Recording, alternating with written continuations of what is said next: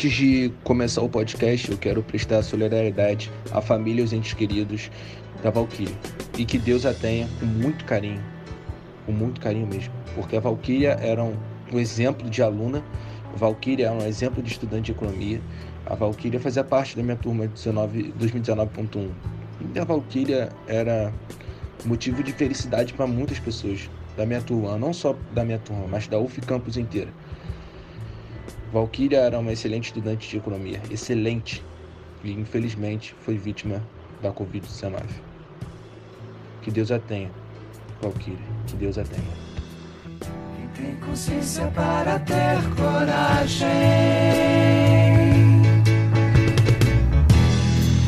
Quem tem a força de saber que existe. E no centro da própria engrenagem inventa contra a mola que resiste. Quem não vacila mesmo derrotado. Fala rapaziada, bom dia, boa tarde, boa noite, conoclias. Que comece mais um episódio 002, né? Episódio sobre economia política. E, pô, eu sou muito grato, muito grato mesmo pelo pessoal que está me apoiando aí, pelo pessoal que está me ouvindo, que tem a paciência, né, de me ouvir. É porque, pô, a proposta é uma proposta boa, entendeu? Para poder ajudar o pessoal, para poder, sei lá, tornar o estudo da economia, é, as ciências econômicas de modo geral, algo mais interessante, né? Porque é, é, é uma ciência muito importante pra gente, entendeu? É muito importante. É muito importante que a gente fique ligado nessas coisas. E, pô, muito obrigado pelo carinho é, que essas pessoas estão escutando agora, né? E pelas pessoas que estão me apoiando nesse podcast. Pô, eu sou muito grato por vocês. Sou muito grato pelo grupo de estudos Pedro Pomar. Sou muito grato pelo grupo de estudos ao povo brasileiro. Muito grato mesmo. E, pô, nesse episódio 002 eu trouxe um convidado muito especial, que é muito especial para mim. É um convidado que, pô, cara, é, uma, é um cara que me inspira, sabe? Dentro do, do, da linha de pensamento econômico. É um cara que, pô, me ajuda, me fortalece, que é um excelente professor. E que me incentiva a persistir nesse curso de economia, que eu gosto muito. E faz, ele também faz, né? Eu gostar bastante desse curso, bastante mesmo. Entendeu? É... E também é um excelente amigo. E esse daí que é o nosso convidado. Fala aí, Maraca. Boa tarde, boa tarde, Thiago. Boa tarde, galera. Na hora que vocês estiverem ouvindo, boa noite, né? Provavelmente deve ser lançado à noite. Rapaz, para mim é um prazer enorme receber esse convite. O Thiago falou para eu começar fazendo uma apresentação minha assim do que, que eu sou rapidinho dizer assim que eu sou um, é, é e, ele falou que o negócio é meio de improviso, então vamos lá. Eu, eu sou um cara do mato, criado no, em assentamento rural, tem umas histórias de vida que eu acho interessante e tal, mas não, é, não vim aqui para ficar falando de história de vida, a conversa é outra. E acaba que fui percorrendo caminhos de exceção, assim, consegui bolsas em escolas e tal, passei em vestibular na Rabeira, mas passei e fiz um mestrado, essas coisas todas, e hoje sou professor da, da Faculdade de Economia da UF, no polo de, de, é, de Campos dos Goitacazes, e estudo temas marxistas, me considero um marxista ortodoxo, embora não seja exatamente um defensor das ideias correntes no marxismo. Acho que de apresentação eu posso ficar nesse ponto. Mando de novo, passa a palavra para o Thiago. Ah, Maraca, e diz aí o porquê da música, né? Por que da, da escolha da música para iniciar o podcast? Cara, essa música, ela é, eu acho, a música, desculpa, Primavera nos Dentes de, de, de Secos e Molhados, é uma música, como musicalmente, assim, o instrumental dela eu acho lindo, maravilhoso, ela tem um crescente muito interessante, tem uma poesia de uma estrofe só, e ela é muito ilustrativa, assim, do que, que a gente pode fazer num momento em que a, em que a gente está perdendo, em que a gente está perdendo espaço, em que a perspectiva crítica está perdendo espaço, em que eu acho que Vejam, sou um marxista, mas é que eu acho que a gente, enfim, está se dando conta de que aquele marxismo que a gente conhece faliu, faliu, não tem, não disputa mais espaço, assim, tipo, claro que disputa, quem, os poucos que ainda sobrevivem tentam, tentam disputar e tal, mas nesse contexto, de, mas assim, para mim faliu e nesse contexto de muita dificuldade a gente tem que é, se apegar às poucas coisas que nos sobram para recomeçar meio que tipo assim do zero? Maraca, eu gostaria que você abordasse, né, e respondesse essa minha pergunta, né? É, por que Marx é cancelado pela linha de pensamento burguês hegemônico? Entendeu? Por que Marx é cancelado? Gostaria que você abordasse e falasse sobre isso aí. Cara, é, primeira coisa, tu me convidou para um bate-papo, então não vem com essa de que só eu vou falar, não, que aí senão tu tá me passando a perna. É, bate-papo é bate-papo. Já é, então brincando. vai É, é, vai, fala aí. Vamos lá. É, essa pergunta eu posso te responder com os termos do Marx, que eu acho que são bastante interessantes, que é, o, que é o seguinte: a ideologia dominante é sempre a ideologia da classe dominante. E o Marx não propõe uma. A teoria do Marx não, não pertence a, a, a uma defesa do, da, da, classe dominante e das coisas como estão estabelecidas. Só que é só uma resposta meio evasiva que não acrescenta muita coisa. A galera que está ligada no Marx, assim, que se interessa pelo, pelo pensamento marxista, no geral já tem conhecimento disso. Acho que talvez a questão mais importante que você esteja perguntando é por que, que o Marx teve uma influência tão grande na sociedade e deixou de ter. E se fosse, se eu puder retraduzir a pergunta desse jeito, eu ainda te diria que mesmo quando Marx era muito influente, talvez ele tivesse menos presente na academia e nas discussões científicas formais assim, do que ele está hoje. O Marx hoje talvez seja mais lido nas universidades, só que ele tem menos espaço na sociedade. Acredito alguma coisa assim. É, essa é uma pergunta interessante, a gente pode trocar ideia sobre isso. Mas uma outra forma de, de, de colocar sua questão, no meu entender, é o Marx não ser dominante não é nem, não é nem surpresa. Pô. O Marx está propondo a transformação radical dessa sociedade. E numa sociedade que, que mais ou menos funciona, com seus problemas e tal, mas as coisas funcionam, o funcionamento dela inibe as ideias que são contrárias à sua existência. Assim, ainda que esteja funcionando com todos esses problemas. Talvez a pergunta mais curiosa é por que, que Hegel, um pensador que não pode definitivamente ser colocado como um pensador é, que defende a transformação revolucionária e violenta da sociedade, é, perdeu tanta influência. Sabe, o Hegel tem, hoje tem muito pouco, muito pouco espaço, tal. E a gente poderia elaborar sobre isso. Mas enfim, não sei se, não sei se te respondo bem com isso. É, pô, cara, então por que Hegel não tem esse espaço na sociedade? E a influência do pensamento hegeliano é, na conjuntura do, do, Marx em si, né? Do, do, da figura Marx, né? Na sua elaboração, nas suas obras e etc. Bom, aí, aí a pergunta fica boa. Eu posso usar, talvez, eu conheço muito pouco do Hegel, tá? Já avisar de antemão, porque as coisas que eu falar em nome do Hegel são coisas de quem tá, quem estuda ele há algum tempo já, mas sempre de modo não sistemático. E aí forma algumas ideias, mas são sempre seguras. Se você gostar de alguma coisa que eu falar de Hegel, você ou Thiago ou quem estiver me ouvindo, saiba da necessidade de ir atrás do pensamento, do, do, de conhecimentos mais aprofundados sobre o autor. Mas vamos lá. É, o Hegel, no, na Fenomenologia do Espírito, ele tem um capítulo dedicado a discutir o iluminismo ou a ilustração, dependendo do termo que, que você escolhe para traduzir. Mas aqui a gente, no Brasil a gente sempre fala de iluminismo. E no iluminismo, né, nesse capítulo sobre o iluminismo, ele discute qual é a razão iluminista. E a razão iluminista é uma razão voltada sempre para a utilidade. É voltada sempre para que a gente, do que, que a gente pode tirar de proveito das coisas. E quando ele, é, ele fala disso, ele diz essa razão iluminista ela é capaz de coisas incríveis. O próprio Hegel, por mais que ele não tivesse vivido, sei lá, até chegar, até chegar na segunda revolução industrial, ele viveu até a primeira revolução industrial, mas ele já estava vendo as coisas incríveis que o capitalismo fazia, inclusive do ponto de vista político, da transformação política da Europa e tal. E ele reconhecia que essa razão iluminista ela tinha uma capacidade extraordinária. Ainda assim, ele faz uma crítica que eu acho muito interessante. Ele diz: a razão iluminista é sempre focada no uso possível das coisas, em sua utilidade. E a utilidade de uma coisa é sempre um ser outro da coisa. A utilidade da madeira é, por exemplo, servir de cadeira ou de mesa. A gente pode transformar em cadeira ou em mesa. Mas quando a gente transforma em mesa ou cadeira, a gente já não está mais exatamente. A gente está usando uma coisa possível da madeira de ser, mas não usando o que ela é no seu ser em si. Talvez tenha ficado meio esquisito, mas é tipo assim: a gente conhece a, a razão iluminista, e veja que a razão iluminista é do século XVIII. A razão iluminista ela conhece as coisas sempre pelo uso que a gente pode fazer delas e não o, o seu ser em si. E eu acho que o Hegel tem um, é um filósofo profundamente preocupado em definir o que as coisas são em si mesmas, mesmo que, mesmo que isso não, não seja diretamente aplicável, útil. Não, uma filosofia da ciência, por exemplo, que não sirva para produzir resultados de previsão, resultados aplicáveis, imediatos. E teorias assim como essa do Hegel, elas não, não, não, não têm muito espaço porque elas não atendem imediatamente essa necessidade de gestão, de tirar proveito, de fazer coisas proveitosas.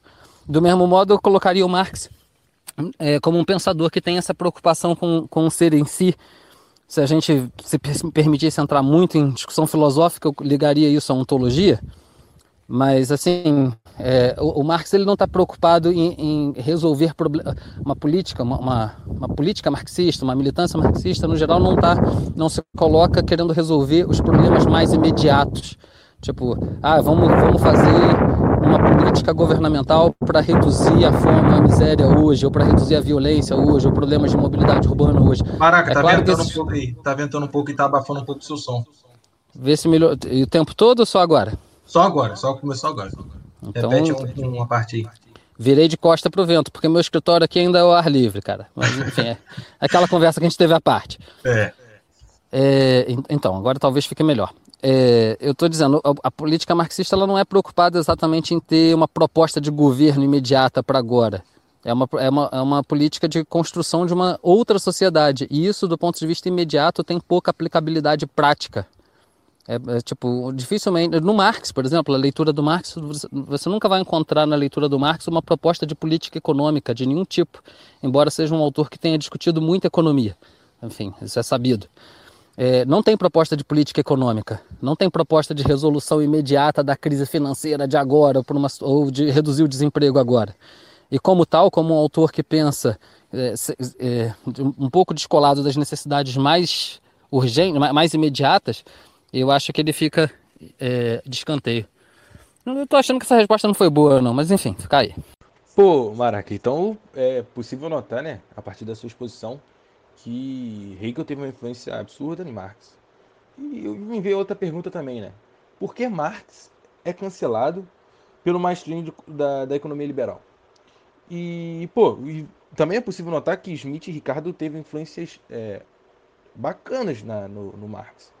E, e, pô, e você acha que, que eles desconsideraram o pensamento marxista liberal, desconsiderou é, assim como desconsiderou Marx, desconsiderou certos pensamentos, certas, é, certas coisas importantes de Smith e Ricardo? Você acha que isso ocorreu? Tá, eu gostei dessa sua formulação agora. Acho que agora a formulação ficou mais clara do que as nossas conversas antes do, da, do, do, do da gravação do áudio aqui e do, e do que a gente estava fazendo antes. Na verdade, eu acho que o Smith também é desconsiderado, cara. O, o Ricardo é desconsiderado. É. O que é considerado do Smith? O seu liberalismo, a sua teoria das vantagens comparativas absolutas. O que é considerado no Ricardo? O seu liberalismo, a sua teoria das vantagens comparativas relativas. E, da, e, e o seu debate com Malthus e tal. Sabe o que é desconsiderado em todo mundo? Hum. A ideia de que o valor é, é dado pelo trabalho. A teoria do valor, valor trabalho. Isso precisa ser apagado. Isso daí é, é, é, isso é recusado, seja em Marx, seja em Smith, seja em Ricardo. Muito mais no Marx, porque o Marx explora as consequências da teoria do valor-trabalho como nenhum outro. Até porque ele escreveu depois, né? É. Então, Maraca, então você acha que a teoria do valor-trabalho é uma teoria revolucionária? Ao ponto de. Cara, ao ponto de, sei lá, mano, gerar um desconforto absurdo para a classe burguesa dominante? Sim, Sim, e sempre foi revolucionária, mesmo em Smith e Ricardo. Só que em Smith, a teoria do valor-trabalho, ela era uma teoria revolucionária num contexto em que a burguesia e trabalhadores, usar assim, usar, os capitalistas e os trabalhadores estavam juntos, no mesmo lado, no mundo, né? Na Inglaterra a coisa já tinha mudado um pouco, mas na Europa, vamos pegar assim, estamos aqui numa discussão meio eurocêntrica da história, mas vamos lá. É, depois a gente fala de eurocentrismo, se for o caso. O, Adam Smith defende a teoria do valor-trabalho num contexto em que é, capitalistas e trabalhadores estavam no, no, no, mesmo lado numa luta contra a nobreza. A teoria do valor-trabalho é recebida. O, o, Smith publica A Riqueza das Nações, se salvo engano, em 1777, é na década de mil, 1770. A Revolução Francesa ocorre em 1789. Tem um pouquinho mais de 10 anos entre a publicação de Smith e a Revolução Francesa. Essa obra de Adam Smith foi lida pelos, pelos, pelos franceses, foi, foi, recebida pelos franceses e foi recebida como algo revolucionário. Aquilo, a obra do Adam Smith provava aos revolucionários franceses de que era, a luta era justa, era possível e, e se a gente, e se, e se eles conseguissem superar o domínio da nobreza, eles poderiam construir uma sociedade em que a riqueza cresceria mais e chegaria mais às pessoas e tudo mais. Só que quando essa teoria ela é revolucionária no contexto do iluminismo, ela ganha difusão porque o iluminismo vinha muito forte. Depois, a teoria do valor-trabalho em Marx ela é elaborada de uma tal maneira que ela se torna crítica do próprio capitalismo. Smith não podia ser crítico do capitalismo porque a revolução em curso era pela instauração do capitalismo e superação do, antigo regime. Era um autor revolucionário, mas revolucionário daquela condição do antigo regime, feudal, coisa assim, pela instauração do, do, do, capitalismo. O Marx está defendendo uma, uma, uma, uma revolução é, no capitalismo pela superação do capitalismo.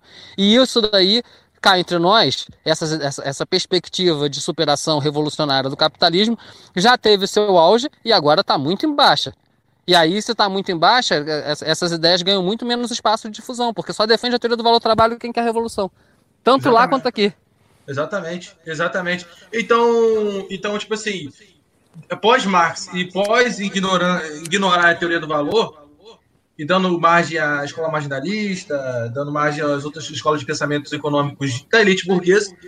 Então, todo, tipo assim, boa parte do mainstream, mainstream, será que pode dizer, do pensamento econômico burguês, se deu, se tá, dá dano para a reafirmação desse Estado burguês e não a negação desse Estado.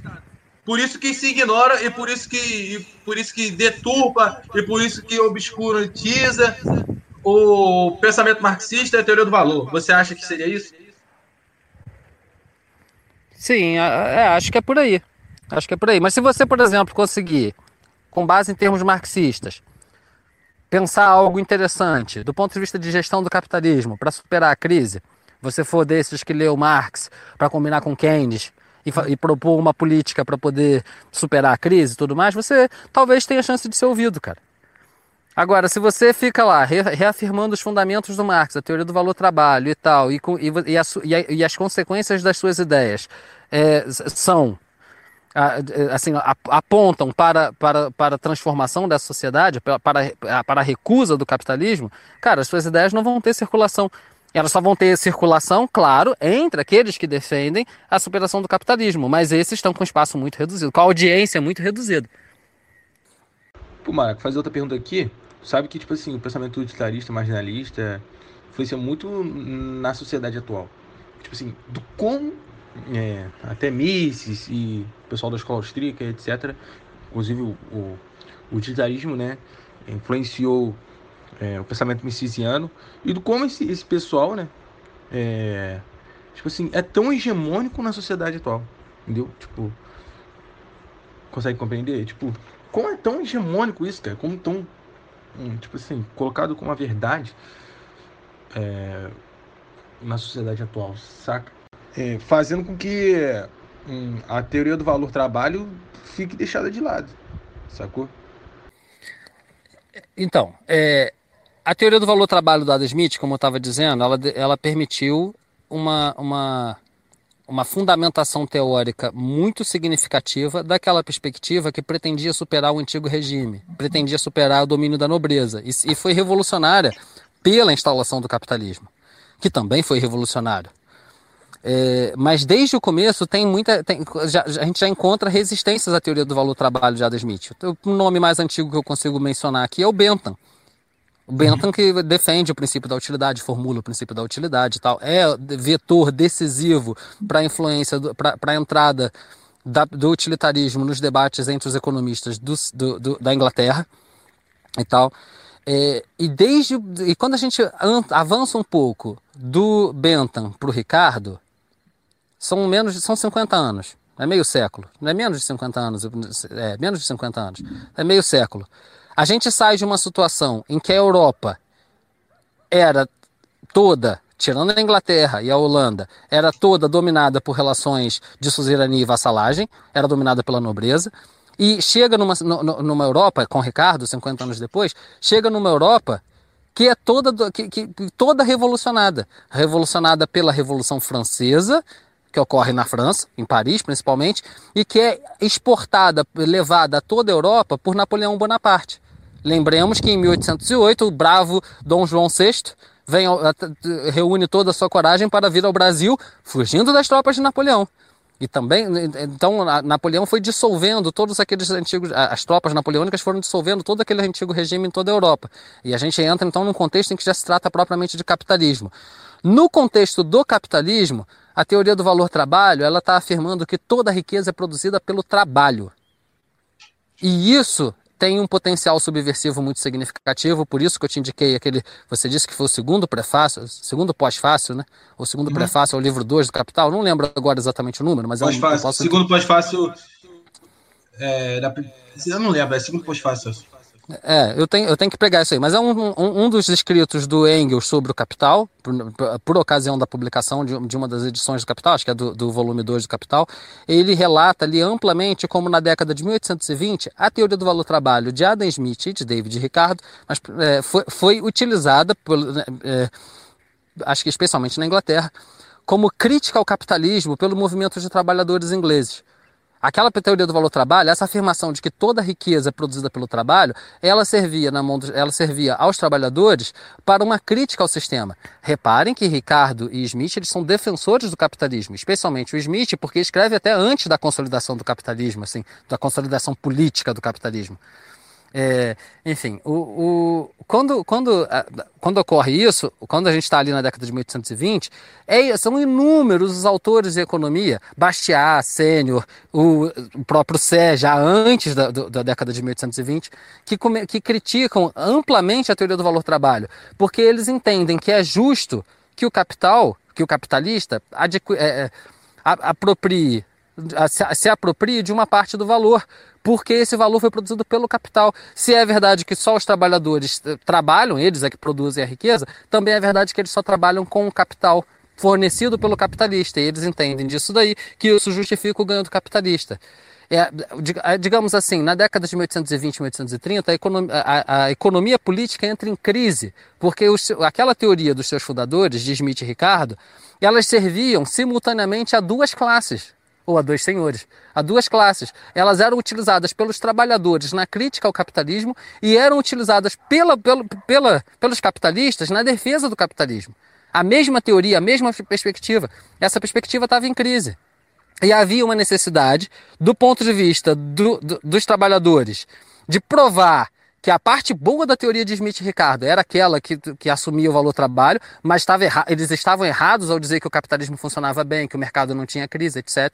Os trabalhadores tinham essa necessidade, e os defensores, aquelas pessoas que acreditavam que enfim chegamos na sociedade ideal, realizamos aqui o capitalismo, essas pessoas tinham uma outra necessidade, que era de provar que o capitalismo realmente funciona bem, como dizia Smith e Ricardo, as suas teorias e tal, que a sua dinâmica, o livre mercado era a melhor, a melhor organização social possível, mas eles precisavam superar aquela parte de que dizia que, o valor, que, que, que toda riqueza era produzida pelo trabalho precisavam superar a teoria do valor-trabalho.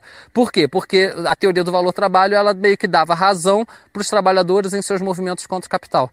De um lado, o Marx consegue resolver essa crise teórica da, da, é, da, da, essa crise da economia política clássica, na medida em que ele pega, assume a teoria do valor-trabalho e desdobra essa teoria do valor-trabalho, mostrando com esse fundamento como que a economia, é, a economia capitalista gera desigualdade, gera problemas e tal, ela, ela tem problemas.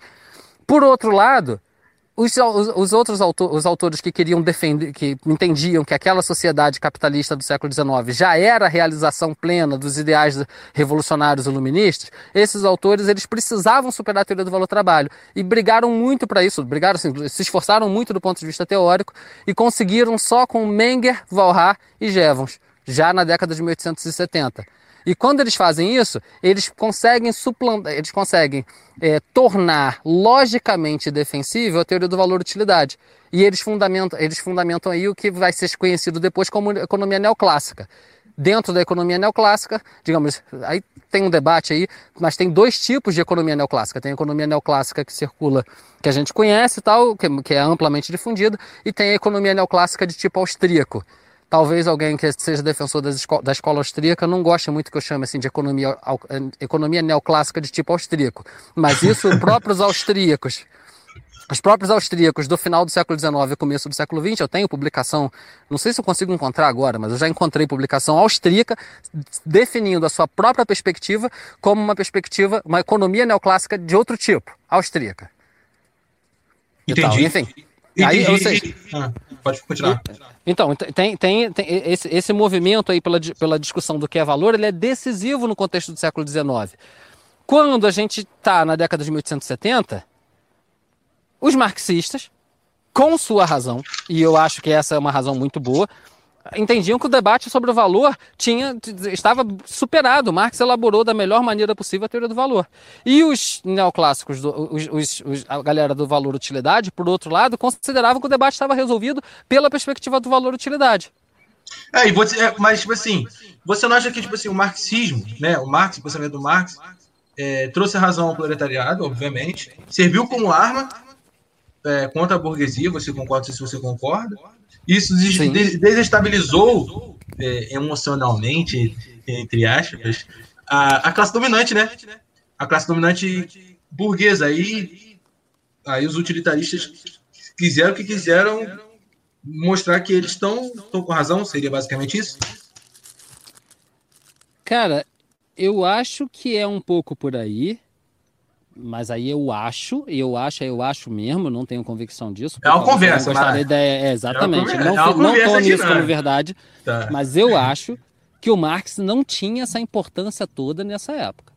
A teoria do valor-trabalho, ela, ela tinha outros defensores, inclusive o Marx é acusado de plágio injustamente, é um absurdo a, a, a acusação de plágio, de, de, ter plagiado um outro, um, um outro teórico é, alemão que defendia a teoria do valor-trabalho, eu esqueci o nome dele agora, também tem, tem aí nos prefácios.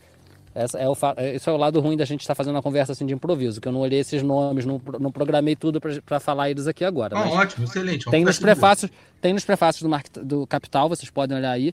O Marx é acusado de plágio. E, os, e o movimento dos trabalhadores, ele é, não era um movimento organizado antes de tudo pelo, pelo é, pelo pensamento marxista ou seus adeptos. É, acho, inclusive, que os anarquistas tinham uma influência maior na dinâmica concreta e tal. Então, te digo que não é o Marx que incomoda ao publicar o Capital. A teoria do valor-trabalho já incomodava pra cacete. E, eventualmente, quem lesse o Capital encontraria ali, se conseguisse compreender aquele método dialético eh, um tanto influenciado por Hegel e tal, ia, ia perceber ali uma fundamentação teórica muito significativa da perspectiva do valor-trabalho. E aí tinha também, acho que também tinha esse incômodo, mas eu não sei se a teoria do valor-trabalho foi recusada por conta do Marx. Acho que ela foi recusada por conta das, das consequências que ela já tinha, inclusive entre socialistas utópicos, que tinham uma influência danada no contexto do século XIX. A, a, importância do Marx mesmo, acho que ela vai crescendo ao final do século XIX, e aí no final do século XIX você tem autores que vão se dedicar a, a criticar o Marx, como Bombaverk, que é seguidor do Menger, seguidor, é, é, o, é, segundo autor, na, na, sequência histórica, é o segundo autor mais importante da escola austríaca. né? Tem primeiro o Menger, depois o Bombaverk. Depois vem o Mises, que aí é outra história. E aí, você acha que o pensamento misesiano, o pensamento dessa galera da escola austríaca, o pensamento dessa é, é, pós-valor trabalho é extremamente hegemônico nos dias de hoje? Total. Total. Quem defende a teoria do valor trabalho hoje, rapaz? Só marxista, assim. E na Cê... sua opinião, o Maraca, você acha que, pô. Caraca, deu ruim, cara. Perdemos dessa vez. Tá, então, é, puxa vida, aí gente, é, é, é, o legal e o perigoso da gente fazer uma conversa pública, assim, informal desse jeito. Mas vamos embora, eu, eu topei essa conversa. Vai, bora. Para mim, cara, a gente vive o auge do capitalismo. E de todo o pensamento misesiano, e de todo o pensamento é, austríaco, liberal e etc., que influenciam a dinâmica social no modo geral. É, cara, o Mises não tem essa importância toda. O Mises não tem essa importância toda. O negócio é que ele é crescente. Ele é crescente e ele está sim ganhando muita importância. Mas é difícil você, sei lá, ver alguma referência de, de é, sei lá, economistas importantes que participaram de programas de gestão de governo, seja nos Estados Unidos, Inglaterra ou no Brasil, que sejam influenci influenciados assim, é, pelo Mises. Você tem muito mais influência do Hayek, do Schumpeter, do Keynes, para pegar assim os que estão, digamos, de alguma forma, podem de alguma forma ser é, é, tá, tá, fora da economia neoclássica típica e tal, que tem argumentos é, que, não, que não são só de, de fundamentação microeconômica e tal. É muito, você pega muito mais desses caras do que do Mises. O Mises está crescendo agora. E esse crescimento, sim, é muito, muito impactante e tal. E agora você começa a ter aqui no Brasil, nos Estados Unidos e tal, pessoas, gestores de, de capitalismo importantes que defendem esse cara. Mas ele não, não teve essa importância toda. A gente está dando importância para eles porque, enfim, o, a influência dele realmente tem, tem crescido e preocupa. É, preocupa, e, né? E aí, preocupa. É porque é uma degeneração, na minha opinião, isso eu posso falar. Eu tô lendo, tava lendo, tô lendo Misses, né? Tô lendo devagar Misses e tal. Eu acho que, tipo assim, eu falo assim, que merda eu tô lendo. Desculpa, Maraca, mas eu penso isso, cara. Eu pego, abro o, CAT, abro o Marx, cara, o Capital, esses caras criam vídeos na internet, cara, dizendo que refutaram não sei o que Marx, que não sei o que, blá blá. Eu pego o Mises para ler, cara. Eu falo, que merda eu tô lendo. Que merda eu tô lendo. Ah, é, é, eu acho até que é, que é pior que isso, porque assim, um marxista achar o míssil uma bosta, enfim, é, é, o, que se, é o que tem de se esperar, não, não, não tem surpresa nenhuma. Mas a questão é que eu li o Menger, e por mais que eu discordasse muito, eu via no Menger méritos bastante significativos. E no Mises, tudo que eu li do Mises, que era que, que tinha que era mais ou menos interessante e tal, era simplesmente o que estava no Menger. Eu nunca li no Mises nada que eu achasse assim, poxa, aqui, aqui ele, realmente faz uma elaboração que eu discordo, mas é, é bem feita. Não, não, não, não, acho que o Mises não tem isso. Acho que o Schumpeter é um autor genial, importante pra caramba, ainda que não seja um autor marxista. Enfim, não, não precisa, ser marx, não, não precisa ser marxista para eu reconhecer o mérito. E acho, inclusive, que até o Hayek tem mais méritos do que o Mises, assim. Eu acho que, enfim, o, esse crescimento do Mises é realmente uma coisa que precisa ser explicada. Por que, que, por que, que as pessoas nesse movimento de hoje. É aí que tá. Ah, dizer que é ridículo. Beleza. A gente, isso aí a gente. Estamos numa conversa mais ou menos informal, a gente pode dizer, concordar e tal. Não, mas o é importante não é isso, cara. O importante é se você acha que o cara é ridículo, por que, que ele está crescendo mais que a sua perspectiva? Degeneração. Degeneração. É, as pessoas são degeneradas? Eu acho que, que as coisas que ele diz. São, é, o Fusca é a natureza encontro... íntima das coisas e termina passando uma imagem que não é. É tipo, pô, pegar uma mulher que sofre de um trabalho nitidamente, né? De semi-servidão e fala que é trocas voluntárias. Aí fica fácil fazer ciência. Agora, tudo é trocas voluntárias. É que, Mas, que, que, a, que não... o valor, valor A varia de indivíduo para indivíduo e foda-se. Que nada não tem. Mas aí, aí, Thiago, a gente vai continuar falando mal do cara? Sem acrescentar nada de substantivo para compreender. Porque é a gente, a gente a gente vai a gente vai a gente vai agradar pessoas que já concordam com a gente, vai deixar quem não, quem não concorda com a gente irritado e mais nada, cara. Mas, eu tô Maraca... querendo dizer uma coisa, peraí, deixa eu te ah, desenvolver um ponto falar, aqui, mais ou menos o seguinte. Walking Dead. Você assistiu Walking Dead? Deve ter assistido. Já, já, já. Então, assisti um pouco. Cara, é, enfim, as pessoas podem gostar, os gostos estéticos variam e tal. Mas eu acho aquilo uma porcaria. Acho ridículo, acho uma, uma produção ridícula. Fez um sucesso estrondoso. Se eu fosse pegar para estudar isso, eu, o que eu deveria explicar é por que, quais são as condições sociais, vou mudar um pouquinho, quais são as condições sociais, qual, qual, em que estado está a subjetividade das pessoas em geral nessa sociedade, que fazem com que essas pessoas se interessem por assistir essa porcaria. Dizer que é porcaria, pô, eu tenho que, se eu digo, eu tenho que me justificar. Eu não consigo me justificar aqui porque eu nunca pensei muito sobre o Walking Dead. Só acho uma porcaria e pronto. Eu teria que, eu teria que olhar e ficar analisando aquilo e tal. Mas dizer que é uma porcaria, tá, é importante, mas é só um ponto. O mais importante é dizer, se eu, se eu consigo é, sustentar que aquilo é uma porcaria, por que, quais são as condições de subjetividade construídas na, na nossa sociedade que faz com que as pessoas queiram assistir aquilo? Do mesmo Entendi. jeito o Mises. Eu posso dizer, ah, pô, o Mises então é, é uma porcaria. Tá, se eu disser isso, eu só vou irritar pessoas ou agradar quem já, quem já concorda comigo. O mais importante é dizer, se aquilo é uma porcaria, por que, que as pessoas estão tão ávidas por ler Mises, estão conseguindo? Aí tem dois elementos. Tem um lado de que os think tanks. Os think... Desculpa. Chega. Os think tanks, os institutos liberais estão botando dinheiro pra cacete. Você pega a obra do Mises, toda a obra do Mises traduzida, gratuita, fácil, de, em, qualquer língua, tem Instituto Mises em tudo que é canto, e é dinheiro posto ali para poder produzir um determinado efeito ideológico e tal. Tem esse lado. Mas tem o lado de que as pessoas leem aquilo e aquilo faz sentido para as pessoas. Aquilo que está sendo dito ali bate com a necessidade que as pessoas têm nas relações sociais em que elas vivem. Do ponto de vista marxista, eu acho que o que a gente tem que explicar é o que, que está acontecendo com o nosso mundo, qual é o estado das nossas relações sociais, em que condições de subjetividade as pessoas estão sendo postas, para poder, é, enfim, acreditar naquele tipo de coisa.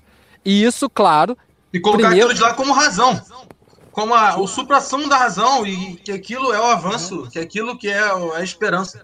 Sim, então vamos lá. São, o movimento de crítica é um movimento em três passos. Primeiro, provar que aquelas ideias são erradas, tem problemas. Segundo, provar, argumentar, apresentar os, os argumentos de por que, que eu tenho uma explicação melhor daqueles fenômenos que o cara está discutindo do que a própria teoria dele. Então eu tenho um mostrar o problema teórico daquela perspectiva, dois mostrar por que, que eu tenho, por que, que eu consigo fornecer uma explicação mais plausível, mais coerente. E o terceiro e fundamental passo é dizer, por que, que é explicar por que, que, aquela, por que, que aquela teoria estapafúrdia, com problemas e tal, consegue ter a, a disseminação social que tem. Consigo entender. Que a gente é... já tinha comentado disso antes. Então, já? tipo, não dá simplesmente para chegar para um, um, sei lá, se você estiver debatendo com um colega seu e tudo mais, não dá simplesmente para chegar e chamar o cara de ideológico ou de estúpido ou de qualquer coisa assim, cara. Isso, isso se você quer bater a porta no cara e não quer ter diálogo, o que também é justo. Você pode não querer ter o diálogo, mas se você tem interesse em travar o diálogo, você tem que estar numa postura do, do, de, de, apresentar para ele os problemas teóricos da, da perspectiva dele, provar para ele por que, que a sua perspectiva é melhor e, com, e, depois apresentar essa, essa, digamos, essa crítica ontológica, porque esses argumentos que eu estou te apresentando aqui são de dois autores, Lukács e Basca, só para dar os créditos. Se eventualmente alguém estiver ouvindo isso daí, vê que eu dou os créditos. Tá, mas Ô, enfim, Maraca, a, a crítica ontológica. Ué. Maraca, você acha que, tipo assim, as condições materiais que nos cercam, tá ligado? E esse mundo completamente acelerado, né? E, como posso dizer, hoje em dia as informações, parece que as dinâmicas sociais hoje em dia estão muito mais day trade, sabe? Parece que, tipo assim, é muito rápido, sacou? É, as coisas têm que ser muito rápidas, e, e, e essas coisas sendo muito rápidas, faz você, tipo assim, é, agir completamente por um julgo puramente aparente das coisas, tá ligado? Por exemplo, é, ignorando completamente a natureza íntima do objeto analisado. Você não precisa disso. Você não precisa agir com ciência, porque agir com ciência é, é, é, é, é poder você é, investigar a natureza íntima do objeto, entender a complexidade desse objeto que você está analisando, entendeu? É, é, compreender também a natureza ontológica desse objeto. Então isso demanda tempo. Então as coisas sendo muito mais rápidas, muito mais dinâmicas, muito mais esse day trade, sabe? É, o pensamento missisiano cai como uma luva, entendeu? Sacou? Cai como uma luva numa realidade como essa. Você não precisa mais de agir com ciência, você não precisa mais ter essas considerações ontológicas e compreender a natureza íntima, compreender que, o, a, às vezes, é, a aparência não diz muito sobre a, a, a, natureza íntima do objeto. Às vezes, né, ofusca, sacou? É, é, é o, o que é o objeto de fato, entendeu? Então, esse mundo de day trade fica muito nessa dinâmica aparente, com é, esse julgo aparente, sabe? Essa dinâmica rápida veloz e etc. E o pensamento missisiano acho que cai com uma luva nessa dinâmica. Por exemplo, tipo assim, pô, o tiozinho lá trabalhou pra caralho, tá vendo? O tiozinho lá tem sucesso, sacou? Tá vendo? Pô, se você trabalhar pra caralho, você vai ser igual esse cara. Ah, mas tipo assim, aí tu acredita. Tu termina acreditando nessa filosofia de boteco, que é realmente assim as coisas, tá ligado? Funciona dessa maneira. Então, você termina acreditando nisso. Você ignora a complexidade por trás da, da, da, daquele exemplo, por exemplo. Daquele exemplo, né? Você ignora que tem vários tiozinhos que também aplicaram aquela parada, mas não tiveram sucesso, sacou? É, você ignora até a possibilidade de você investigar a natureza íntima, a natureza oculta por trás daquele sucesso, tá ligado? E, e, e a filosofia de boteco acho que entra para fazer um, um, uma parada aparente de uma determinada de uma, de, uma, de uma coisa, sabe? A filosofia de ignorar a natureza íntima das coisas, a complexidade íntima das coisas oculta por trás é, do objeto analisado. Eu acho que Mises entra com uma luva, sabe, nessa dinâmica. Eu li Mises, né, li, tô lendo Mises e tal, é, é, essa concepção que eu tenho, tipo, eu acho que ele cai com uma luva nessa, nessa dinâmica, sabe? Eu acho que ele cai com uma luva. Entendeu? No caso, Mises, né, seria a filosofia de boteco, na minha opinião, né, pelo que eu li de Mises e tô lendo de Mises. Tô contigo, pô, tô contigo. Eu elaboraria de outro modo, mas é isso daí, eu penso isso daí. Assim, tipo, a sociedade capitalista dissolve todos os outros tipos de laços e a gente fica cada vez mais reduzido à condição de trabalhador. Todo Exatamente. mundo apertado pra cacete, dominado pelo tempo. Aí eu tô influenciado por Postone, pra dar os créditos. Ponto. Cadê os créditos? É, todo excelente, mundo excelente. todo mundo dominado por- por- pelo tempo, precisando correr pra cacete pra trabalhar, porque por mais que o capitalismo desenvolva as condições tecnológicas e tudo, a capacidade de produzir riqueza, a jornada de trabalho não reduz mais, pelo contrário, a gente tem que trabalhar por mais tempo na vida, tem um monte de coisa assim e tal, e aí a gente fica todo mundo correndo atrás da- das suas condições e tá todo mundo pensando em si. Acho que dá des- desdobrar daí, mas não- ao invés de entrar mais no assunto de crítica ao Postone, eu acho que a gente tem que olhar pro nosso próprio umbigo. E nós, Exatamente. marxistas, cara pálidas, nosso, nosso marxismo também não está sofrendo Olha com só, isso? marxista não é só cara pálida, tá? Você tem Fanon, você tem vários, várias, várias figuras importantes aí, ó, que são marxistas pra caramba, que não são cara pálida. Ah, desculpa, é verdade. sim, sim. É, E nós, é, e, e Mas nós marxistas, até porque eu não sou cara pálida também, não. pô. é, é. E nós, e nós marxistas, é, a gente também não está num fenômeno assim de que os, os, os, marx, os, os que permanecem ali defendendo Marx, essa, essa coisa, também não estão presos a uma superficialidade meio, bar, meio bizarra? E assim, julgando os outros sempre por estere- estereótipos, ao invés de estabelecer o diálogo com quem dá para dialogar. Eu não sou a favor da gente ficar estabelecendo diálogo com quem não dá para dialogar. Aí é maluquice, ok? Agora, tem pessoas que estão lendo Mises, ou lendo, é, lendo Mises e Marx e tal, e estão querendo fazer um, estabelecer um, julga, um juízo crítico sobre aquilo. Estão realmente interessadas em compreender o mundo. A pessoa, porque está lendo Mises e está tá, é, interessada naquilo e tal, não necessariamente é um ser estúpido. Do mesmo jeito que o cara que pode, sei lá, vou pegar pesado aqui agora, pode se interessar pela história da União Soviética e ficar, e, ficar, e, e ficar influenciado por perspectivas stalinistas, pode não ser um cara estúpido. O cara pode estar ali naquele momento tomando contato com aquilo. A gente tem que estabelecer o diálogo e sem, sem, ficar, chamando, sem ficar chamando o outro de fascista e tal. Veja que quem é fascista de verdade, convicto, a gente tem que chamar de fascista. não- e não tem que estabelecer diálogo com quem não é dialogável. Mas tem pessoas, eu, eu, eu penso que tem pessoas que estão estabelecendo, estão olhando aquilo com interesse genuíno de formar um juízo crítico para isso. E aí a gente tem que estabelecer o diálogo, de fato. E como é que se estabelece o diálogo? Volto para aqueles três procedimentos lá. Eu penso que a gente estabelece o diálogo analisando a armação lógica da- da- das ideias do outro, expondo as nossas próprias armações lógicas para que o outro também possa criticar, e no resultado desse diálogo a gente consegue, a gente consegue os dois lados de quem dialoga consegue ficar com as suas ideias mais bem amarradas. E compreender Eu- a natureza íntima, né, do objeto analisado. Não ficar naquele julgo aparente, não usar da mesma dinâmica do cara, né? Você compreender o processo ontológico, compreender toda a dinâmica, compreender o comportamento. Foi isso que Marx fez, ô, ô Maraca. Pelo que eu estudo de Marx, cara, é justamente isso. Trazer ciência. Fala, desculpa, Maraca. Mas eu acho que, porra, na moral, o Marx jogou a filosofia de boteco no, no, no bolso. Tá ligado? Tipo, ele falou assim, pô, mano, Cara, lembra do capítulo 24 do Capital? Que é um capítulo muito contextual, o capítulo que ele vai falar assim, porra, cara, olha só. O capitalismo não surge nessa forma romântica de um soube poupar e outro não soube poupar, e esse foi fofinho, bonitinho. Não, cara, o capitalismo surge a partir da violência, da exploração, da espoliação, tá ligado? Ele tira a filosofia de boteco e coloca a ciência, a realidade pra fora, meu, exterioriza isso. Eu acho que Marx, tipo, tro- traz, né? Traz e, tipo, coloca a filosofia de boteco no bolso, tem suas considerações aparentes, tem suas, considerações é, da sua natureza íntima mesmo, sabe? Da, da realidade, e tentar exteriorizar isso. Entendeu? Eles colocam. Eu, eu acho, na minha opinião, pelo que eu leio Marx, eu leio Marx, estou estudando Marx, tá? É, eu acho que Marx coloca a filosofia de boteco no bolso. E isso incomoda. Pra caramba. Muito. Absurdamente absurdo. Tô contigo.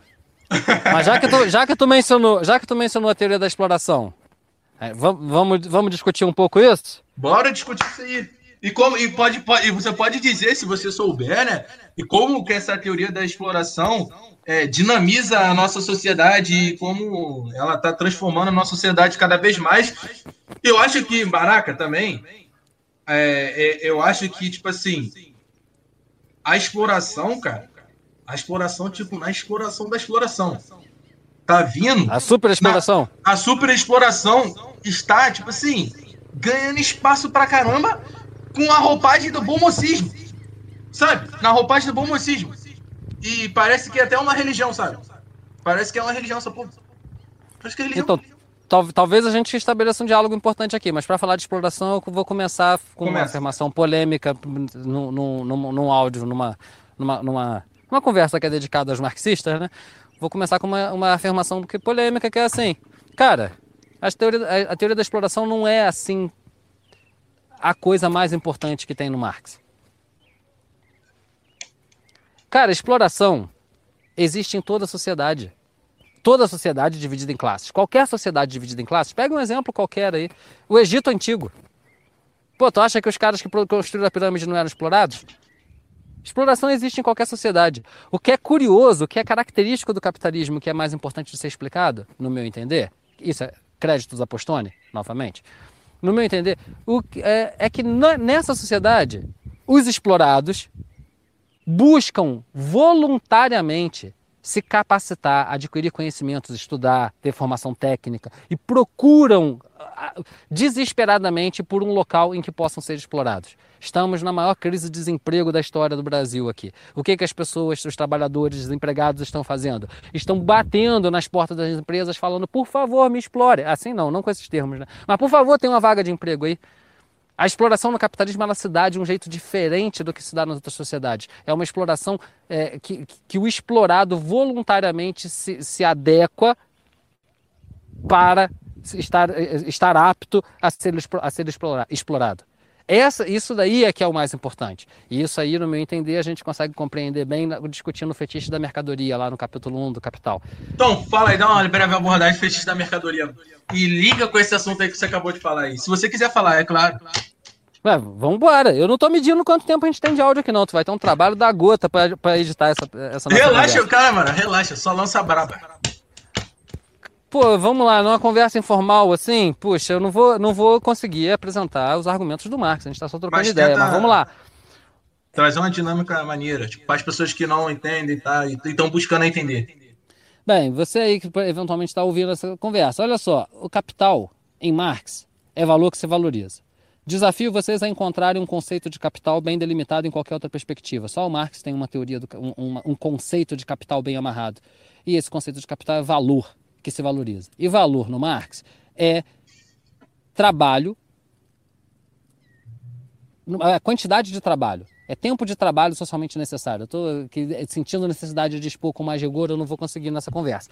Mas vamos lá. Então, capital é valor, é em processo de ampliação de si mesmo, e valor é, é, é, é trabalho. Se assim é, o capitalismo, como uma sociedade em que a produção é realizada pelo capital, ele precisa sempre expandir a quantidade de valor. Expandir a quantidade de valor é, é- é- só ocorre através da expansão da quantidade de trabalho. O capitalismo é então uma sociedade em que a gente precisa sempre produzir, trabalhar mais.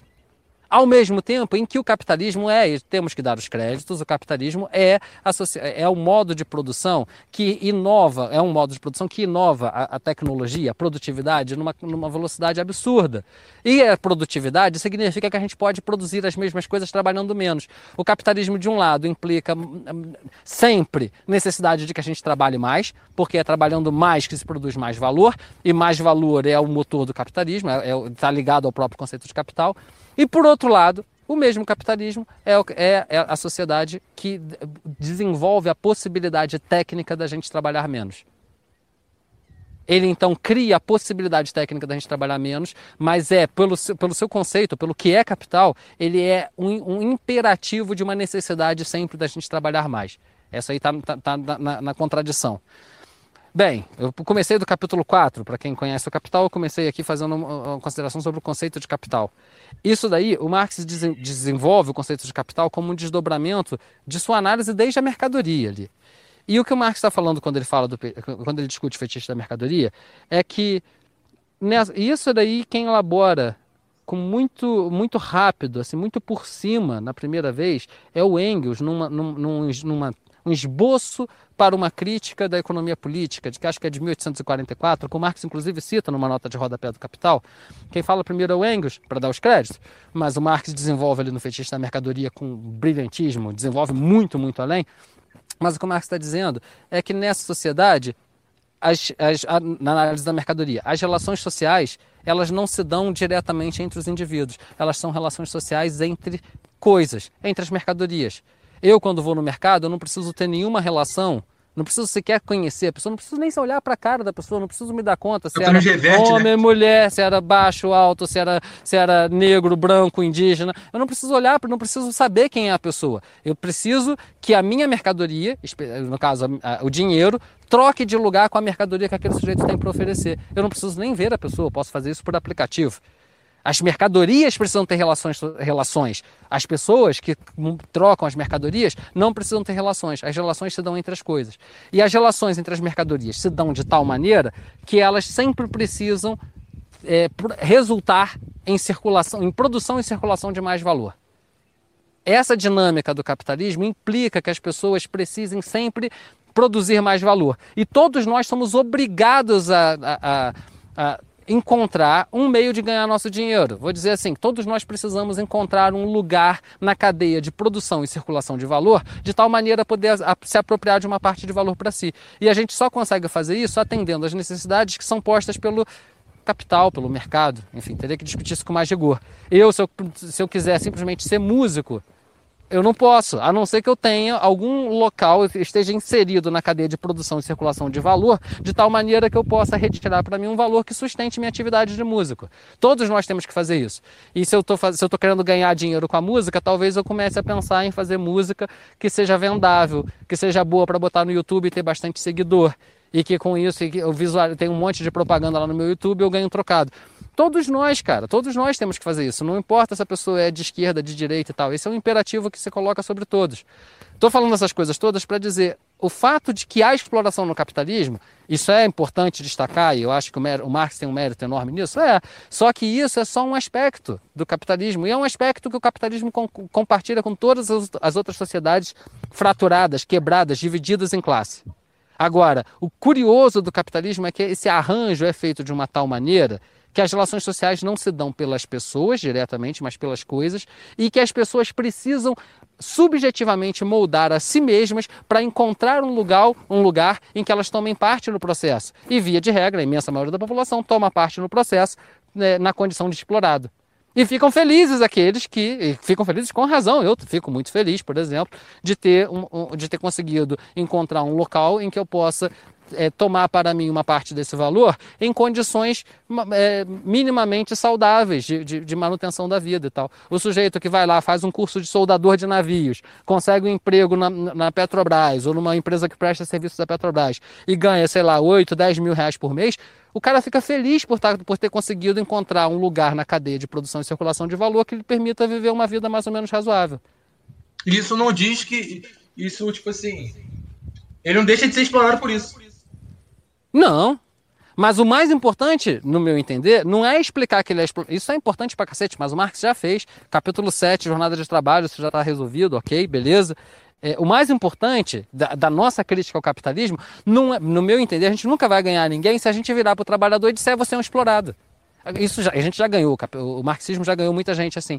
O mais importante é, é apontar como o arranjo de nossa sociedade é constituído de tal maneira que nós temos um aumento gigantesco da produtividade, tecnologias. Agora vem aí o 5G para revolucionar tudo. Um aumento gigantesco da produtividade, a capacidade de a possibilidade técnica de trabalhar menos e nós estamos trabalhando cada vez mais. E nós precisamos cada vez mais subordinar o nosso tempo para satisfazer necessidade, essas necessidades do, do, que, que são postas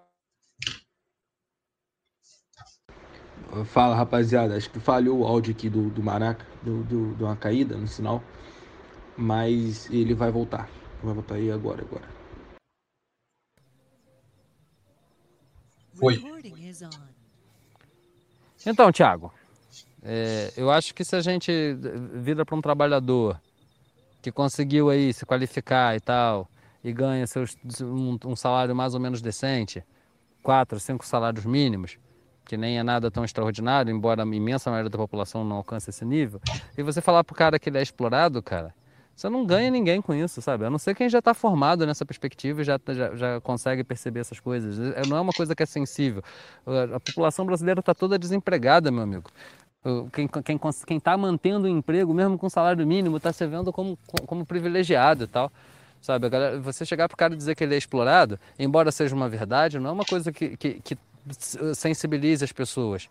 Eu acho que é muito melhor argumentar do ponto de vista do, dessa dominação dessa dominação ah, pelo tempo que eu estava argumentando contigo, cara. Falar, dizer assim, olha, a gente vive numa sociedade em que você é obrigado a trabalhar cada vez mais. É uma baita de uma contradição que o capitalismo o tempo todo gere condições para a gente trabalhar menos, porque é um desenvolvimento absurdo da tecnologia, da produtividade, etc. Em todas as áreas. Está vindo aí agora o 5G que vai fazer isso também. Só que as pessoas estão trabalhando, ao contrário, cada vez mais trabalhando cada vez mais. Eu, é, naquela hora eu dei um exemplo, vou repetir aqui, porque não pegou na gravação. O, eu aqui estou precisando contratar uma internet. Aí eu tô, e tem que ser por, por operadora de, sinal, de, de, de, celular, porque não tem como contratar de fibra ótica. E aí eu estou cogitando Vivo e Claro, estou conversando com duas atendentes da Vivo e da Claro e tal. Aí tem um monte de dúvida, eu fico mandando mensagem, perguntando as coisas e tal. E aí me ocorreu tem uma dúvida, uma questão que eu queria perguntar para para uma delas às 11 da noite. Aí eu escrevi lá minha dúvida, perguntei, mandei a mensagem pelo WhatsApp, porque o contato agora é pessoal direto, e pensei, né, pô, essa pessoa vai me responder amanhã cedo, 9 horas da manhã, que é a hora que a loja abre tal, ela vai pegar, vai ver a mensagem. Cara, eu mandei mensagem 11 horas da, da noite, quando era quase meia-noite, a pessoa me responde, cara. Significa que a pessoa, a gente está tendo cada vez mais tecnologias para as pessoas trabalharem mais e mais e mais, cara. A pessoa está trabalhando em casa sabe? E, e, e, a, e, a, e, a, pessoa não me respondeu mal ou com qualquer coisa assim, não, pelo contrário, as pessoas estão convencidas, na sua subjetividade, elas estão convencidas a adaptar a sua vida para poder sempre trabalhar mais e mais e mais. Acho que esse tipo de crítica é uma crítica que ela, ela mobiliza, sensibiliza muito mais as pessoas. Porque essa é uma característica flagrante do, do, do capitalismo, da, da, nossa sociedade, que todo mundo, por mais que o capitalismo desenvolva um mecanismo para a gente trabalhar menos, todo mundo está trabalhando cada vez mais. E quando a gente tem um tempo livre, a gente entra na internet e se matricula num curso de inglês não é para poder aprender inglês porque a gente quer aprender inglês e quer ler Shakespeare em inglês. Não, cara, a gente se matricula no inglês porque a gente tem que botar aquela porcaria no currículo para poder ganhar um trocadinho melhor. Aí sobrou um recurso a mais, a pessoa tira a carteira de motorista. Muitas vezes não é porque quer dirigir para fazer um passeio, não, mas é porque com a carteira de motorista você pode pegar um, uma, uma, outra, uma outra oportunidade de emprego. Então vai, a gente está sempre, sempre voltado na nossa subjetividade para o trabalho acho que esse tipo de crítica ele é muito, ele é muito mais tocante. E acho que, que, que salta aos olhos assim de todo mundo que pô, a gente está produzindo tem condições de produzir cada vez mais e isso está resultando em desemprego de um lado e quem não está desempregado está trabalhando para cacete. E ao invés da gente aproveitar que a gente consegue ser mais produtivo na nossa sociedade a gente faça as pessoas se aposentarem mais cedo para curtir a vida. Pô imagina se aposentar aos 45 anos com condição de curtir a vida. Não cara a gente está jogando a aposentadoria para mais tarde. E a gente está criando flexibilização das leis trabalhistas para que, que, as, que as pessoas tenham condições de trabalhar mais e mais tempo, pegando mais hora extra, fazendo banco de horas, o cacete. Acho que esse tipo de crítica ele é mais contundente. É, não que a exploração não exista e não seja importante, ela existe, ela é importante, mas ela não é o mais importante estava falando isso por conta do comentário que você fez da exploração. O Marx, de fato, demonstra lá, com, seu, com todo o seu rigor conceitual, de que essa sociedade tem exploração e tudo. Mas, pô, cara, isso daí, para mim, não é o, o, momento mais importante da crítica de Marx ao capitalismo. Ele ali, quando ele fala da exploração, ele está só indicando, provando como no capitalismo continua com essa exploração que existia em outras sociedades também.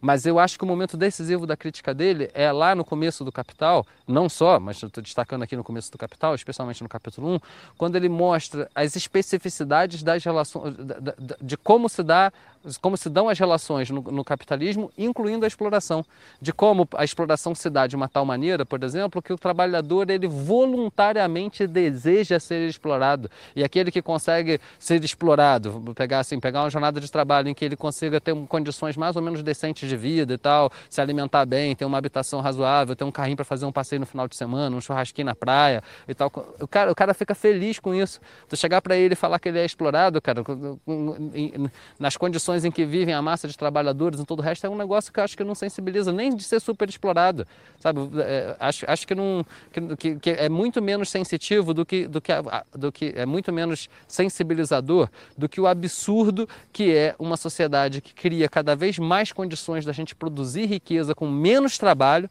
a gente tenha que trabalhar cada vez mais e que a, a, gente faz coisas assim, é uma característica da nossa sociedade, coisas como a obsolescência programada, em que as porcarias, as coisas modernas todas são feitas para estragar, porque a gente precisa comprar outro.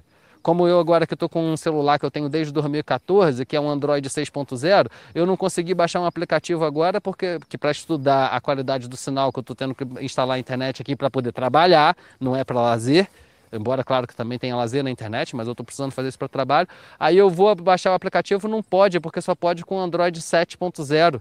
Aí eu vou atualizar meu celular para o Android 7.0, me diz lá que a desgraça da Motorola não fez um acordo com a Google para poder atualizar o Android. Não fez, não fez acordo por quê? Porque ela tinha que pagar um trocado e, e isso só ia servir para os celulares velhos. A Motorola não quer, vender, não, não quer atualizar o celular velho porque ela quer me obrigar e obrigar todo mundo a comprar o celular novo dela. E aí produzir, fazer isso, esse tipo de coisas como a obsolescência programada, acabam criando mecanismos de esgotamento dos recursos naturais. Eu acho que coisas críticas nesse sentido são muito mais tocantes do que a exploração. Não que a exploração deixe de ser real, e acho que a exploração tem que continuar sendo levada adiante, mas ela não pode ser, ser colocada com esse acento, como se toda a crítica do Marx ao capitalismo fosse pelo fato de existir exploração. Acho que, na verdade, a exploração é um, é um momento menor do ponto de vista teórico e de sensibilização das pessoas, é um, é um, momento menor da crítica de Marx ao capitalismo.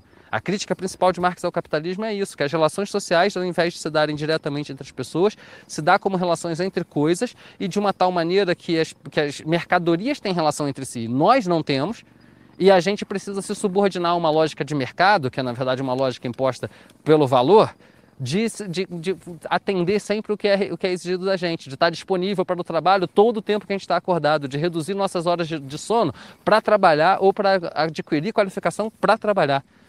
Enfim, eu penso, eu penso que, que, a crítica do Marx vai muito mais por aí do que por esse momento da, da, da, exploração. Embora, de novo, a exploração seja importante e tem um monte de gente aí explorado em condições extremamente adversas e tal. Igual. Enquanto isso, o Jeff Bezos do dono da Amazon, no período pandêmico, é, lucra 60 bilhões. É bizarro. Seu patrimônio é. agora chegou a 180 bilhões. E ele fez hum. o quê? Um aplicativo? E ponto. Pois é. Então, e aí, Acho que nem ele fez o aplicativo. E mais uma crítica que eu acho interessante, curiosa também, que está no Marx. Aí eu me lembro disso no livro 3, não lembro qual capítulo mas está no Marx, é de que o capitalista, na origem do capital, lá no século XVIII, primeira revolução industrial, ele tinha que atuar como capitalista. A função de ser capitalista era exercida pelo capitalista, que geria os seus negócios e tal, controlava os trabalhadores, garantia que aquilo desse uma maior lucratividade. Cara, a gente ainda tem essa imagem de que o capitalista faz isso. E isso é mentira.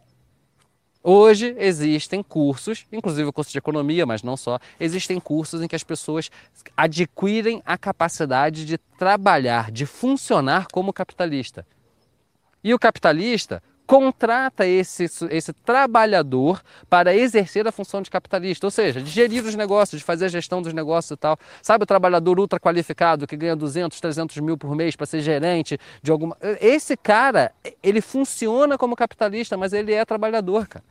Só que ele é um trabalhador, a, a, a funcionar como capitalista é, um, é um, um, tipo de trabalho que, dá, que o capitalista quer que seja extremamente bem feito e paga muito bem por isso. Nem sempre 200 ou 300 mil, depende do tamanho da empresa, o lugar que está e tal. Mas os, os CEOs das empresas, esses caras não são os capitalistas, eles são trabalhadores. Só que eles são trabalhadores cujo trabalho é, é, é o trabalho do capitalista. Eles funcionam como capitalista. E com o fato, do fato deles funcionarem como capitalistas, ele faz com que eles tenham a mentalidade do capitalista funcionante, a expressão que o Marx usa, capitalista funcionante.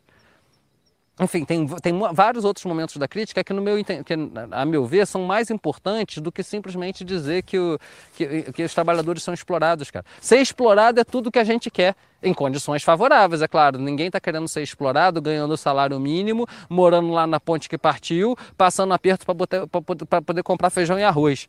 Ninguém quer ser explorado nessas condições, mas quem consegue ser explorado ganhando aí 5, 10 salários mínimos, fica feliz pra cacete tu chegar pro cara. O cara que ainda consegue ter um emprego legal assim e tal, de, de, de sei lá, de é, gerente, é, fiscal, ou, eu esqueci agora, engenheiro da Enel estabelecendo as conexões de eletricidade por aí, ganhando 10 mil, alguma coisa assim. Tu chegar pro cara e dizer que ele é explorado, cara, ele vai olhar para você e vai rir.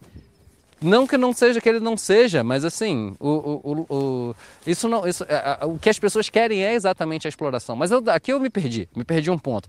O, o, argumento é, vou repetir o argumento. O argumento é a exploração existe no capitalismo e é importante, mas existe no capitalismo como existe em qualquer outra sociedade. Agora, o atributo específico do capitalismo que a gente deve criticar, e que eu acho que o Engels consegue ter uma, uma, uma intuição nisso, e o Marx desdobra bastante, e, e o mérito é do Marx, de, de, de todos esses desdobramentos, é, a crítica principal é de como se dão essas relações no capitalismo. Elas se dão de tal maneira que a gente fica dominado na nossa própria subjetividade. Cada um de nós é obrigado a se dominar por si mesmo para adquirir todos aqueles atributos necessários e tal, para a gente conseguir entrar no mercado de trabalho e, e, e ser explorado. E a gente fica feliz pra cacete com isso. E você também aí, Thiago, vai ficar super feliz se você conseguir dominar sua subjetividade e fazer essa porcaria desse curso de economia. Oh, desculpa, porcaria eu não devia falar nessa conversa. Enfim, já foi. Aí você terminar essa porcaria desse curso de economista, já que eu falei, e lá no final das contas, pô, se tu conseguir um emprego maneiro que te dá uma condição de vida razoável e tudo mais, tu vai ficar feliz, como eu tô feliz aqui, cara, com o meu emprego. Ainda mais olhando como é, a situação em que, em que os brasileiros, e não só os brasileiros, mas em que os brasileiros estão entrando agora, cara. Ver a situação da Argentina e tal. Enfim, só para só dizer assim, eu, eu espero ter misturado o, o, o, o, argumento lógico, teórico, com esse aspecto de sensibilização. Fiz isso, mas é, eu, eu, penso que há muito bons motivos para a gente considerar que o momento decisivo da crítica de Marx ao capitalismo não é da, esse momento da exploração. E isso tem consequências decisivas. É assim, para dar os créditos, eu não sei se, se foi antes ou depois do corte que eu falei do Postone, essas coisas são é, muito inspiradas no Postone. Pô, e tipo assim, como você falou do lance do salário. É, e, pô, nesse momento de crise, nesse momento pandêmico, cara, as pessoas, tipo assim, ratificam mais essa situação. Por exemplo, um cara que tá ganhando 10 mil aí agora nesse momento pandêmico, tipo, pô, cara, eu sou um privilegiado, porque, pô, o resto da população estão comendo um pouco de massa ele termina aceitando condições de trabalho piores, mas só para manter aquela linha que ele, que ele recebe, entendeu? Fala, pô, poderia estar pior, é igual outras pessoas e tal. Aí fica nessa narrativa aí. Aí, quanto, como eu falei, o Bezos, num, num momento de crise, cara, pandemia, cara. O cara aumenta seu patrimônio em 60 bilhões, cara, absurdo. E eu, e, e mas pode ter certeza que acho que a, a, a, final, desse, final desse ano, com certeza, é, o lucro líquido dos bancos vão fechar positivo. Ou vão, ah, fechar, vão fechar superavitário. Momento de crise pandêmica. E o Banco Central está aí para garantir isso. Com dinheiro público ainda, né, Maraca? É, os lucros, eu não vi o dos outros não, mas do Banco do Brasil o, os, os lucros caíram, mas continuam bastante altos. Foi só uma redução. Não é prejuízo, é só uma só lucraram menos do que, no, do, do, que antes da pandemia. Ainda é lucro. Em momentos de deflacionários, né? É. É bizarro. É bizarro, cara. É bizarro. Agora, essa, essa parte de que eles lucram com dinheiro público, isso daí é, é verdade, mas aí você tem que, tem que entrevistar o Vitor Paiva. O Vitor Paiva vai saber falar disso aí. O Vitor, é, o Vitor vai saber falar sobre isso aí. Acho que é o próximo episódio. Aí, Se Deus quiser, já, o próximo episódio fica, o Vitor vai Já tá fica aí. o convite aí, você ouvinte que, que nos aturou até esse momento, ó. se você tiver com paciência, o próximo episódio vale. O, próximo episódio é mercado financeiro. Aí o, o Vitinho vai chegar arregaçando. é top. Mas aí, Maraca, é... e pô, cara, você vê, você analisa nesse processo de capitalista, né? Você vê as coisas desenvolvendo, você vê novos vícios de mercado, você vê até no processo de, entre aspas, militância, a reversão em mercadoria dessa militância. Sim. Tá ligado? Consegue transformar em mercadoria isso para obtenção de mais dinheiro, ou mais, é, obtenção de, de, de, de, de recursos mesmo, né? É, mais seguidor, mais, mais like, e mais seguidor, é mais páginas de empresas querendo usar da sua figura para poder associar alguma marca, e aí, etc, etc, etc. Então, cara, o capitalismo, cara, consegue adentrar em cada situação social, parceiro. Eles, cons eles conseguem reverter em mercadoria algo que eu, tipo assim, cara, isso aqui, como é possível? E eles conseguem. Sim, mas então, o, o, puxa vida, o capital não é um, não é um, um, um ser humano. O capital não tem consciência. Os capitalistas de fato, o funcionante está em consciência, assim como os trabalhadores, e tomam as decisões conscientemente, almejando determinados objetivos. São atitudes finalísticas. Agora, o capital como conceito, que a gente já conversou já antes aí, o capital como conceito ele é uma relação social sem, sem finalidade, sem, e como tal, como a língua portuguesa não tem nenhum objetivo, nem de se reproduzir, nem de se, de, de, de, se decompor, nem de nada. A língua portuguesa é simplesmente uma relação social que tem leis e dinâmicas próprias e tal. Quem quiser procurar aí pode procurar sobre é, o, linguística, as coisas lá de linguística, e tem o funcionalismo e o estruturalismo na linguística, é um debate e tal. Mas enfim, tem dinâmicas próprias, mas não, a língua portuguesa certamente não tem uma intenção. O capital também não tem intenção. Ele tem uma dinâmica própria que requer sempre a ampliação de si mesmo, a ampliação do seu próprio valor. E, cara, o capital, o capital faz o que é lucrativo, assim. O que, o que for lucrativo, ele vai, ele vai fazer. Se se tornar lucrativo é, fazer propagandas racistas, o cacete, vai fazer. Agora, se tiver leis que imponham prejuízo para quem fizer propagandas racistas, aí não, essa, a existência desse prejuízo em decorrência da lei vai, vai talvez iniba de fazer. Agora, se é lucrativo vender um produto como sendo, sei lá, para o segmento mais progressista da população, dizendo que aquilo ali, isso aqui, é, é, é vamos botar um, um uma mulher negra para fazer propaganda e tal, o capital vai fazer. E te dizer, isso não, isso não é, a gente tem que, não tem que olhar para esse processo como, me parece, assim, a gente não deve olhar para esse processo com um olhar maniqueísta. Ah, é bom ou é mal? Não, cara, a gente tem que olhar para isso pensando o que, que tem de positivo, o que, que tem de bom, de progressista nesse movimento e o que, que tem de, de problemático, de perigoso, que a gente tem que estar atento e que tem que criticar. Então, acho que quando, sei lá, quando, quando quando o capital incorpora pautas militantes e tal, só para vender para a galera progressista, isso tem um efeito positivo e a gente tem que admitir, pô, que, que, que bom, o capital, o, o, capital ele não é nem bom nem mal, ele, ele, ele é valor que se valoriza.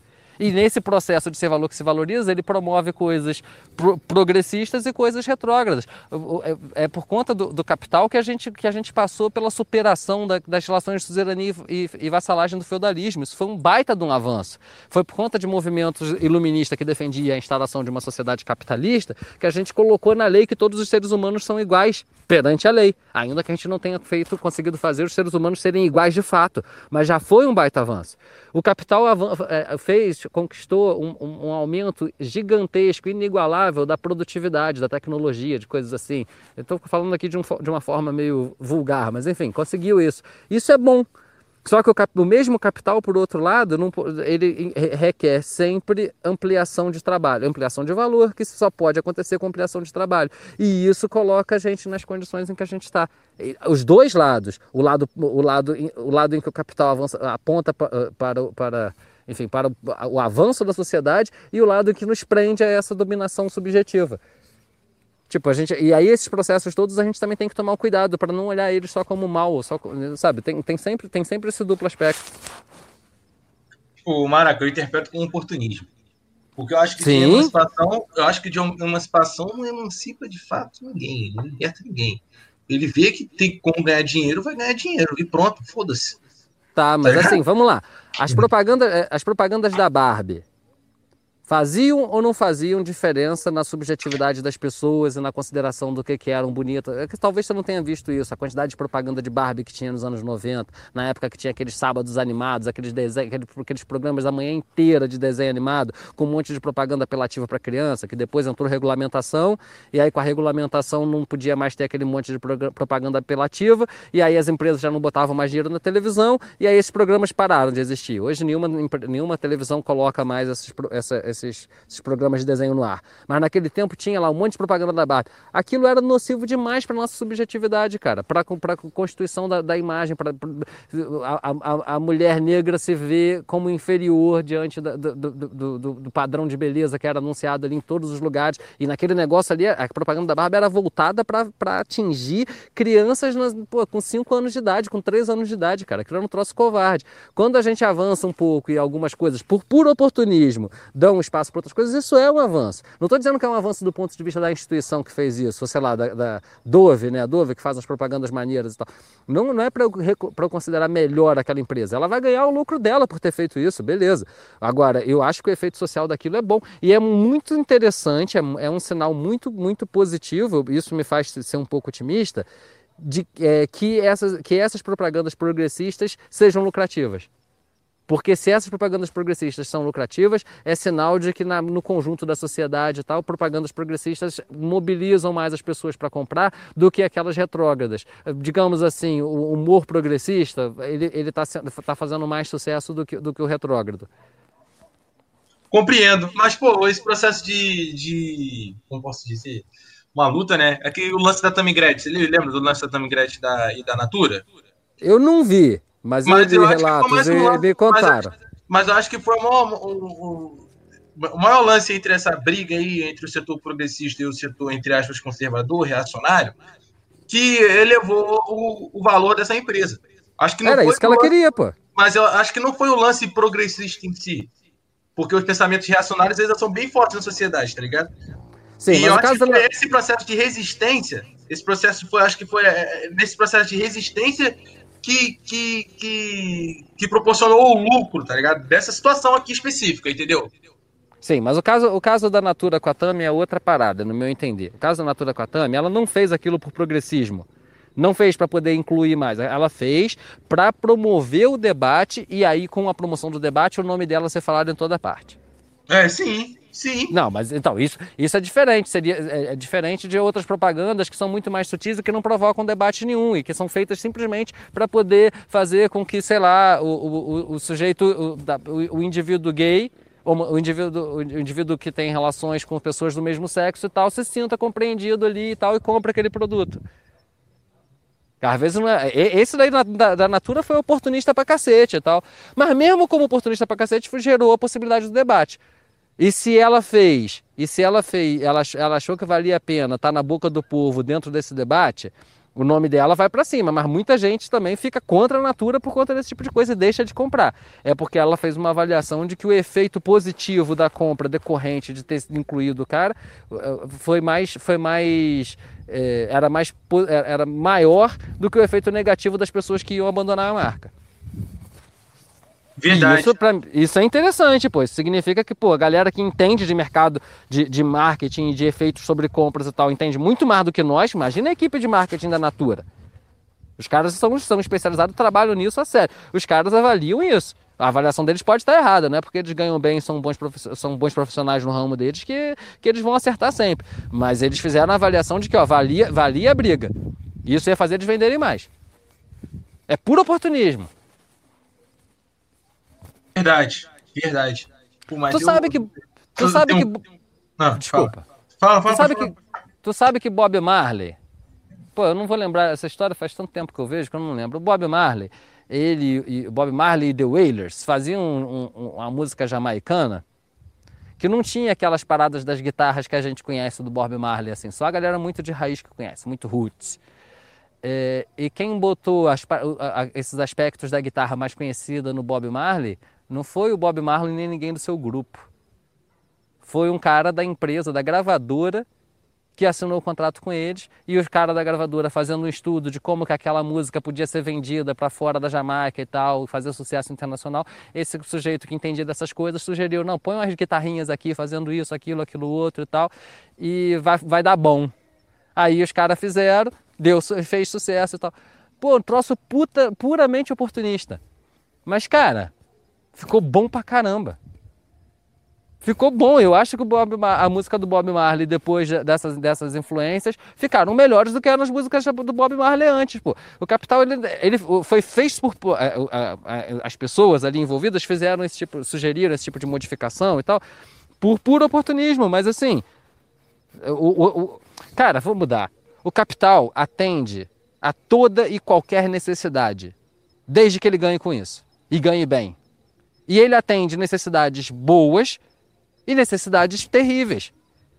Ele atende a necessidade de produzir um remédio para poder curar a doença de alguém, se isso for lucrativo, mas ele também, é, também deixa de atender uma necessidade se, ela for, se, ela, se for lucrativo não atender. Ele, o capital também deixa de produzir a cura de uma doença se for mais lucrativo vender o remédio. Ele tanto faz o, o, algo que é positivo quanto algo que é negativo. Ele faz isso com. O cálculo é do quanto de valor se acumula com o processo. Exatamente, o, exatamente, Maraca. Mas eu, mas tipo assim, mas esse processo se assenta em exploração, hiperexploração, é, é, é, como posso dizer, expoliação, violência. Violência. Entendeu? Eu acho, na minha opinião, né, se assenta dessa forma. E, tipo assim, e eu acho que, tipo assim, não tem uma, uma, uma perspectiva libertadora, de fato. Não, tá claro que não, pô. Claro que não, ué. É só uma parada oportunista dos oportunistas das oportunistas, tá ligado? tipo, bagulho bizarro. Cara, é um mas o oportunismo fadado na roupagem do comunismo. Cara, mas o oportunismo, oportunismo, ele não é, é, Ele é imoral em si mesmo, ok? Aí estamos numa discussão ética. Okay. Ele, a, essa atitude em si mesmo é imoral. Agora, o resultado disso pode não ser negativo, pode não ser imoral. Pera, agora eu fiquei perdido. Agora eu fiquei um pouco perdido. Agora eu fiquei um pouco Ué. perdido, porque, tipo assim, é imoral, mas às vezes a reprodução disso pode ou não pode ser imoral. Cara, uma coisa é a gente discutir a intenção de um sujeito. Outra coisa é a gente discutir o resultado a que ele leva. Ok? Vamos, um, um, um, sujeito pode, pode salvar a vida de outro com a intenção de simplesmente aparecer. Tudo bem? Imagina, sei lá, estou com dificuldade de pensar um exemplo aqui porque eu estou cansado por conta da hora, mas vamos lá, imagina que tem alguém é, se suicidando tá ali ameaçando, tá ameaçando se jogar de um alto de um prédio e tal, e aí tem a mídia cobrindo aquilo ali, a TV foi no lugar, o jornal foi no lugar, todo mundo olhando para aquele troço, aí vê um cara ali que tá doido para ser famoso, ele olha, aí oportunidade de ser famoso, vou lá e vou dar um jeito de, de, de dissuadir o cara de fazer aquilo. O cara faz isso, isso é imoral, tá de acordo? Agora, se esse cara vai lá, se esse cara vai lá e ele consegue convencer a pessoa que está numa tendência suicida a não se suicidar, ele conseguiu um efeito que, é, que eu acho que é bonito, ainda que o motivo seja torpe. Você, do mesmo jeito que você pode ter intenções maravilhosas que resultam em completos desastres. Posso falar da União Soviética aí nesse caso? Ou é melhor deixar ficar quieto? não sei se você quiser falar, mas tipo assim. Não, já falei, não vou falar mais do que isso, não. Ah, tá. É, tipo, não, aí, intenções. Você ah. pode ter coisas, coisas boas, resultados de boas intenções, e coisas ruins, intensados, resultados de intenção ruim. Mas existem coisas que são, que, que, são, que são boas e resultaram de intenções ruins, e existem coisas ruins que resultaram de intenções boas. Uma boa intenção não garante um, um resultado bom. E no caso do capital, a gente está falando de algo, de uma, de, uma, de uma existência social que não tem intenção nenhuma, nem boa e nem ruim. Ele, tem, ele é um dispositivo automático de ampliação de si mesmo. Ele sequer tem a intenção de se ampliar. Porque ele não tem intenção. Ele simplesmente, o capital é, pelo seu conceito, valor em processo de ampliação de si mesmo. Como tal, ele não, ele não tem objetivo, ele simplesmente busca. Ele, ele, ele é, é uma estrutura social que está a todo momento, é uma dinâmica social que está a todo momento ampliando a quantidade de valor e, portanto, de trabalho que pode extrair. Ponto, não tem intenção sim, nenhuma. Sim. O resultado sim. disso, às vezes é positivo e às vezes é negativo. Tem um monte de coisas absurdas que resultam daí, que a gente poderia falar, tanto do simbólico quanto de coisas bizarras. Sei lá, pessoas que foram retiradas lá, da, da, pessoas ribeirinhas que são retiradas do seu local de nascimento e tal, para construir de vida, da sua cultura e tudo, para construir uma hidrelétrica, um porto do Açu, uma parada assim, destrói a vida daquelas pessoas e tal, sem nenhum. Enfim, tem coisas absurdas assim. Mas o capital também faz coisas boas, cara. A gente é obrigado a reconhecer. Eu acho, sinceramente, assim, ó, vamos lá mais na polêmica. Sinceramente, é, na condição que eu nasci, se eu tivesse nascido em qualquer outra sociedade de classes, eu estava muito mais fodido. Você acha mesmo, Maraca? Eu acho. Você nem, tenho você nem viveu as outras sociedades pra Pois é, não assim? viver. Ué, mas, Mas- aí só se, eu, só se eu vivesse nelas que eu poderia conhecê-las, aí você está se contradizendo. É Afinal. verdade, é verdade, é verdade, é verdade. Me contradizia. Me, me contradiz. Não, como é a palavra certa? Nem sei. Me contradisse. Me contradiz, isso aí. Mas, cara, tipo assim, eu, na minha opinião, sério, na minha opinião, é só ruim.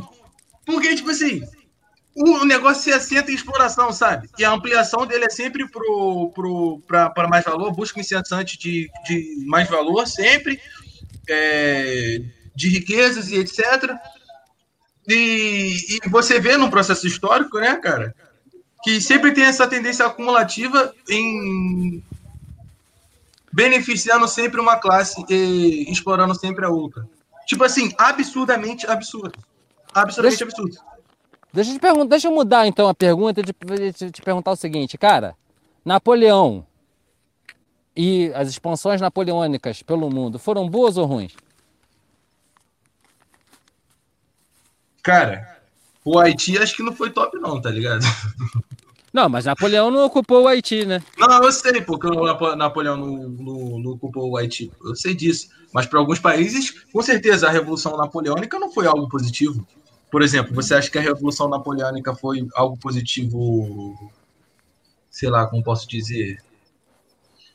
Sei lá, os ideais da Revolução Napoleônica foi algo positivo para, sei lá, para uma um povoado indígena lá do, do norte da América? Não, pô, não, mas aí tu tá roubando pra cacete. Eu tô falando assim, a pergunta é se o, o que o Napoleão fez na Europa, com os lugares que ele invadiu, ocupou, tirou, aquilo lá foi positivo ou negativo? Maraca, eu não sei dizer, Maraca. Então, cara, eu acho o seguinte, a pergunta eu fiz com a seguinte intenção. Fiquei com, fiquei com a intenção de te ver procurando um sim ou um não. E as duas respostas estão erradas, meu amigo. Não tem um sim ou um não. Tem um por um lado e um por, outro, por outro lado. Tá precisando ler Hegel. É verdade. Não, o Newton Costa, o Newton Costa aborda isso, cara. Aí, perfeito. Aí, tá Newton vendo? Costa tá- tava lendo, Newton Costa que eu tava lendo, tava, tava, tava, tá abordando isso, pô. Justamente isso. Ele fala muito Então- de Hegel e tem uma live dele que, com, com um cara que ele fala sobre isso. Ele compara a, tipo assim, a rinha do pensamento clássico matemático, essa rinha de, ah, é, tipo, eu, não- eu até esqueci o nome. Eu até esqueci o nome. O conflito que tinha entre, entre os caras que fundamentavam a lógica matemática, né? E a, a disputa entre eles, né, da- de- desse formalismo linguístico e etc., ele fala, cara, nenhum nem outro. Tem gente que se adapta a um determinado meio, e tem pessoas que se adaptam a um determinado outro meio, e etc., tá ligado? Não, é, não, significa que um é pior que o outro, ou não significa que o outro é, é um melhor que o outro, sei lá, tá ligado? É nessa, nessa visão aí, nessa noção que ele se baseia. Tá ligado? Então. E a matemática para consistente, acho que segundo ele, diz que é a matemática da dialética, né? Basicamente. Então, olha só, você, você tá argumentando aí para não em defesa, você acabou de argumentar em defesa de escapar do raciocínio binário e olhar as Exatamente. coisas. Ca- Um mesmo fenômeno pode ser simultaneamente progressivo e retrógrado. Vou te dizer, vou te dar um exemplo, é, sei lá, banal assim. A mercantilização do futebol foi destrutivo do futebol, assim, da, da- da arte e tudo mais e tal, mas tornou o futebol competitivo em outro patamar. O futebol avançou, ele- o futebol profissional ele tem um- uma, uma outra dinâmica. Ele foi, ele, a, mesma, a mesma mercantilização do futebol que, que enfim, destru- destruiu o futebol arte como hobby, que as pessoas praticavam só por amor, etc. Essa mesma mercantilização foi que incluiu os negros no futebol, porque quem praticava o futebol só por arte, só por amor, etc., eram as elites cariocas ou das capitais e tal, que tinham condições, tinham outra profissão, eram estudantes de medicina, de direito e tudo, que podiam ficar jogando bola só por prazer. O, o negro entrou no futebol para ganhar dinheiro, meu amigo. Veja a história do Vasco da Gama na década de 20, que fez um papel brilhantíssimo e tal. Aquilo ali, o Vasco da Gama foi, digamos assim, o primeiro, clu- o primeiro clube a mercantilizar o futebol e foi o mesmo, também, simultaneamente, o primeiro clube a incluir o negro. Eu não quero olhar aquele processo nem só como bom, nem só como ruim, eu quero olhar ele na sua multiplicidade de aspectos. Senão, senão a gente sempre distorce o Sim. objeto. Sim, não. Então, é- Então, se tu Mas, tipo concorda assim, a gente com não isso, pode, tipo assim, analisar um grau. Você não pode analisar um grau, tipo assim, porra, é um um- bem mais pior do que melhor. A gente não pode, pelo menos, tipo assim, gerar, tipo. Não não vou dizer quantificar. Seria quantificar? Não sei se seria quantificar. Mas, tipo, pô, cara, pela minha análise aqui, cara, é, parece que é um bilhão de vezes pior do que melhor. Tem aspectos ruins, muitos aspectos ruins, porém tem uns aspectos bons. Igual quando eu disse para minha professora uma vez, que eu falei assim, pô, professora, mas a corrida. Mas a- a- a- o período entre, entre guerras, né, o período de conflitos, de guerras, é, ainda mais a corrida armamentista, essas coisas assim, produz diversas tecnologias que a gente usa hoje. Aí eu falei para ela assim, tem alguns aspectos positivos, tá ligado? Ela não tem nenhum aspecto positivo. É guerra. Aí eu falei assim, pô, professora, várias paradas aí, cara. Por exemplo, a corrida espacial, que eu dei exemplo uma vez, eu, eu dou exemplo, esse exemplo clássico, Maraca, fala assim, tu só pisa fofo com seu tênis da Nike devido à corrida espacial, tá ligado? Eu uso esse exemplo, que é algo que, porra, demandou recursos, demandou quase um conflito nuclear, sei lá, não posso dizer, né? Não, não sei se posso, posso afirmar isso, mas produziu o bagulho tipo zíper, tipo, sei lá, um tênis Nike, a tecnologia que é usada no tênis Nike, a tecnologia que é usada no tênis Nike é, foi devido, é uma consequência, é um produto da corrida espacial que rolou entre a União Soviética e os Estados Unidos. É justamente isso. Mas, pô, aí que tem a, a situação de é, valor, né? Valor é um aspecto social, né? As pessoas vão, pô, futebol é maneirão, porra, então teve avanço pra caramba do futebol, então isso é bom pra caramba porque todo mundo gosta de futebol. Mas, pô, cara, como isso se assenta? É, é, é, Esse é algo positivo? Se a- eu, eu acho que na minha visão, assim, Maraca, eu não sei se você se, se você concorda com isso, mas, pô, cara, é, eu falo assim, pô, o negócio se assenta na violência. O, o, há um- é, o negócio por trás disso é, é, é algo que, que, que, que denota de imoralidade, exploração é, e, e a desgraça de outras pessoas. tá. Mesmo que, que proporciona algo positivo numa maneira subjetiva, sabe? Tipo, porra. Tipo assim, Então, igual mas fala assim: ah, eu vou criar um carro muito pica. Vou criar um carro que corre de A a B em dois segundos e isso é um sonho de todo mundo, de maneira muito barata. Tipo, um carro que não tem nenhum acidente, que não rola nada, que é um carro muito brabo. Tipo, um carro que é, tipo, que é, entre aspas, acessível a boa parte da população, mas isso denota uma exploração de recursos, é, é, demanda uma exploração muito maior de recursos, demanda é, muitas, muitas coisas ruins. Muitas coisas ruins, tipo, absurdamente, absurdamente. Eu não posso falar assim, pô, cara, aí é doideira. Tá ligado? Por exemplo, igual o capitalismo, cara. Proporciona coisas positivas, mas ao mesmo tempo, cara, seu alicerce é a espoliação, é a violência, é a exploração em massa. Tá ligado? E, tá e focado também. na exploração, hein, meu amigo? Ah, eu tô focado na exploração, desculpa, tô focado na Não, exploração. Mas, mas vamos falar, vamos usar o, o- aquela parte que você usou, é, falando sobre o, o capitalismo, né? Não só a exploração, mas, a, mas o que que. Os produtos que ele. ou Outras análises que ele. Outras perspectivas que, que, que ele deriva, tá ligado? Como posso dizer, que você acabou de falar nesse, nesse, ne- nesses últimos minutos, etc. Mas, porra, denota coisa ruim, tá ligado? Mesmo com alguns aspectos positivos. Mas tem coisa ruim pra caralho. Você consegue Então, não, mas vamos lá, vamos lá, Thiago. Então vamos organizar a discussão. Uma coisa é a discussão ética. E na discussão ética, eu concordo com você. O capitalismo é condenável. É um modo de organização social abjeto. Ponto. Outra coisa é a gente fazer uma discussão sobre quais são os caminhos, as tendências de futuro que o capitalismo engendra. Quando eu quero de- detectar essas tendências, eu não vou fazer, não vou fazer antes de tudo o juízo ético. Eu quero identificar os, os aspectos pelos quais a coisa progride e os aspectos pelos quais a coisa retrocede. Uma discussão Compreendo, ética tem compreendo, uma condenação compreendo. moral pronto. É uma, é uma condenação ética e pronto. O capitalismo é eticamente abjeto. Ponto. Não tem discussão. Mesmo que você faz de bom nessa porcaria dessa sociedade, você faz por motivos éticos abjetos. Caraca, você foi cirurgicamente, cirurgicamente aí. Okay? Esse é um dos questionamentos com esse sistema, tá ligado? É, agora, agora me interessa, me interessa entender assim, a gente, a gente nessa, nesse momento, com Trump, Bolsonaro, flexibilização de leis trabalhistas, extensão da jornada de trabalho, inclusive ao longo da vida, com a aposentadoria ficando para mais tarde, com os recursos ambientais sendo exauridos, com o nosso Pantanal sendo queimado daquele jeito horroroso que a gente está vendo na televisão, com essas coisas todas. Com tudo isso, eu ainda vejo que a gente não está simplesmente só retrocedendo. Tem aspectos que são esses aí que a gente está falando, do, do avanço das, das propagandas progressistas, do respeito ao lugar de fala, por mais contraditório que seja o lugar de fala, esse negócio do lugar de fala, eu acho que, tá, que o fundamento teórico disso está errado mas ele ainda assim cumpre um papel positivo de que é, é, brigar pelo, pelo direito de pessoas que nunca tiveram voz a ter voz. Então, quando eu estou analisando o fenômeno, eu, tô, eu, eu, eu, assim, a gente, eu penso que a gente deve analisar esse fenômeno Você não tá sem tentar ser maniqueísta. Agora, Verdade. a discussão ética, a discussão ética, é, a, a, coisa, a coisa tem um, tem um pouco de diferença, porque a discussão ética tem a ver com valores. Quais são os valores que a sociedade realiza e quais deixam de realizar? E aí, no plano ético, dá para a gente simplesmente condenar, mesmo uma coisa boa, por ser, ética, por, por ser eticamente abjeta. Perfeito. Perfeito. Não, é, é, tipo, parece que. Eu entendi o que você falou, me lembra muito Newton Costa, cara.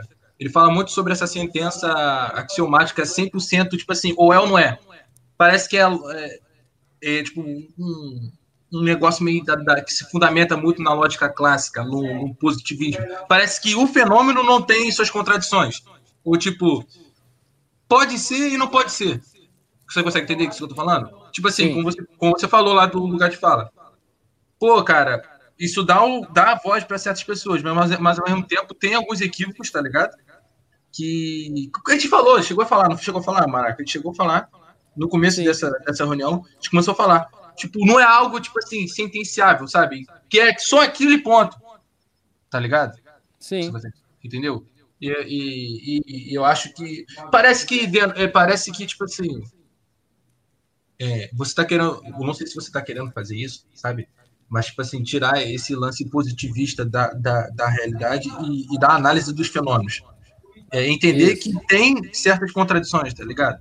Que não é só aquilo. Você consegue entender? É isso que você quis falar? É isso que você quis dizer? Acho que sim. Eu estava querendo te convencer, na verdade, a, a, ah, a, abandonar uma certa postura maniqueísta que eu estou percebendo em você. Ou maniqueísta, acho que é sacanagem eu falar, mas uma certa postura, uma certa postura binária. Binária. Binária. Binária, verdade. A, ou não, zero. Cara, olha só, Newton olha Costa, só gente tem que começar a ler Newton Costa. É, Newton vamos ler Newton Costa, é isso aí. Cara, olha só o que está acontecendo. Eu estou em Teresópolis, na roça na roça mesmo. Para quem estiver ouvindo aí, uma curiosidade a meu respeito é que eu fui criado até os 14 anos de idade sem luz elétrica. Eu adoro esse, esse, fato na minha vida. Acho que eu tive uma infância muito bacana por isso, porque tive alguns, alguns privilégios, assim, tipo, sou filho de pais hippies e tal, coisas assim. Mas eu estou nessa roça em que eu fui criado, estou aqui no meio do mato, no, no, meu escritório ao ar livre, porque eu ainda não consegui instalar a internet em casa, tem que subir o um morro para falar na internet. E estou conversando com você essas coisas aqui de filosofia, de tudo, de análise do capitalismo. Cara, isso tudo a gente está fazendo graças ao capitalismo. Sabe aquele povo que fica falando mal de marxista porque tem iPhone, iPod? Eu não tenho iPhone, o meu é um Androidzinho, um celular de 2014. Mas aquilo ali, o que eles estão falando é uma verdade. Só que o que eles estão acusando como contradição não tem contradição nenhuma, pô. A gente, a gente vive numa, na sociedade capitalista, a gente sofre os efeitos negativos dessa sociedade e a gente desfruta das coisas boas que essa sociedade tem e a gente pensa, elabora, critica, elogia, faz tudo para essa sociedade. Só que essa sociedade oferece muito mais motivos para crítica do que para elogio. Aí que você chegou no meu ponto. Exatamente isso. Mas aí é porque você está querendo pegar do ponto de vista ético. Agora, do ponto de vista de discussão de tendências, eu não pego um fenômeno e olho aquele fenômeno simplesmente pelo que ele, pelo, pelo, pelo que é, para dizer que ele só, só teve consequências ruins. Só, só, só, só apontava para coisas ruins. Isso, assim, algumas vezes acontece, tá? Sei lá, nazismo de Hitler, aquilo só foi merda só teve consequências boas porque aquilo foi derrotado. Porque se aquilo ganhasse, aquilo ia ser um desastre total e absurdo. Aliás, ganhou, só que o Hitler não se deu conta, foi burro e a gente conseguiu. Enfim, aí é, é comentário histórico que não, não tem condição de fazer. Ele tinha tudo para ganhar, ainda bem que perdeu. Então tem algumas Graças situações que são só nefastas. Oi? Graças à União Soviética, hein? Pois é, você pode colocar assim, é de fato, a União Soviética aí teve um, teve um papel importante, mas assim, Hitler tinha um acordo com a União Soviética, tinha um acordo com Stalin, e Stalin não ia entrar em conflito com a, com a Alemanha se a Alemanha não achasse que tinha que era um, com Hitler e a Alemanha, se a Alemanha não achasse que era onipotente que podia também invadir a União Soviética. E se a Alemanha não invade a União Soviética, não sei como é que, que, que teria sido daquilo, e não dá para saber. Aí, aí que tá. Mas esse acordo rolou também com, com os Estados Unidos? E com a, com a, é, com a... Os, os, Estados Unidos também demorou muito a entrar na guerra. Os Estados Unidos entrou na guerra quando o Japão atacou Pearl Harbor. Sim, sim. Mas, pô, aí eu tô falando de, uma, de, um, de uns assuntos que eu não estudo, não, cara. Só que, só, assim, mas, mas é, é certo e é amplamente difundido e tal que o Stalin fez um acordo com o Hitler, cara. Não dá para defender aquela merda daquela. Desculpa. É, é, é, eu tô, ah, tão levando tão a sério que a conversa é informal que eu tô. Não, eu não, tudo bem, no vocabulário. tudo bem, cara, tudo bem, sem problema. Mas eu, eu tenho minhas defesas, sabe? Desculpa, eu sei que você discorda, mas eu tenho minhas defesas. Com todo o respeito que eu tenho ao senhor, mas eu, eu tenho minhas defesas. Senhor, sabe? cacete, porra, aqui no, na, nessa conversa vai me chamar de senhor, aí tá de sacanagem. Mas, né? Não sei, porque, sei lá, né? Vai que. Se, senhor, se... senhor é sinal hum. de hierarquia. É verdade. O Aqui marxista é... que aceita essa porra tá aceitando, tá aceitando uma relação de hierarquia. Assim, aí, aí não dá, né?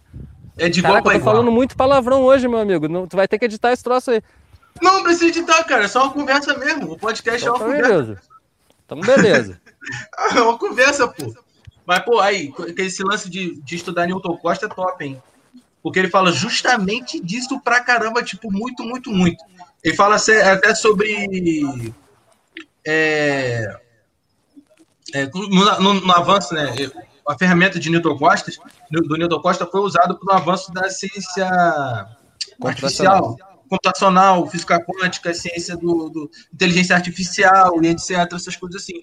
Porque ele lida com a contradição, não lida com esse, no tipo assim, nem é algo que se fundamenta puramente no, binarismo, no formalismo, no positivo da, da, da, lógica clássica, sabe? Ele tem suas considerações, ele fala, pô, maneiro, bacana, legal também, tem suas considerações. Mas ele leva em conta as contradições dessas, dessa, dessa dinâmica, sabe? Coisa que a uhum. lógica clássica não, não, não faz isso. E eu acho que a gente, nós, ser, o ser social é um, é um movimento, sabe? O ser social é um movimento. O ser, o ser social, o movimento, ele é a contradição. Tá ligado? Sim, sim. A gente, é a gente é contradição. Aí, como a gente vai lidar com a nossa realidade, como a gente vai lidar com ser que é extremamente contraditório, com um axioma, com uma parada positivista pra caramba. Binário, é isso aí. Binário, e o direito é positivo. E a, o julgo das pessoas hoje em dia é um julgo positivo. Ou a pessoa é, ou a pessoa não é. Tá ligado? É isso aí. A pessoa não se contradiz, ou a pessoa não se transforma. Ou seja, a pessoa o, o ser social é um movimento, cara. Não dá para você determinar o que ele é, sabe? Você sabe que, que, que, as dinâmicas sociais, que as relações sociais e as trocas comerciais influenciam na, na, na construtiva da, da, da, do ser social, sabe? Na, nessa parada. Ele, ele se fundamenta, ele se assenta nisso.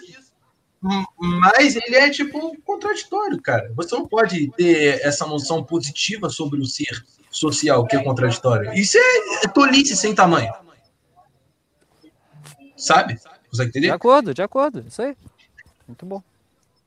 Aí, pô, por isso que eu acho que acho que a, a, a, a matemática para a consistência, até a dialética, acho que até a ferramenta, o Marx, né, mano? O materialismo histórico dialético, tinha que ser usado pra caralho, tipo, nível absurdo.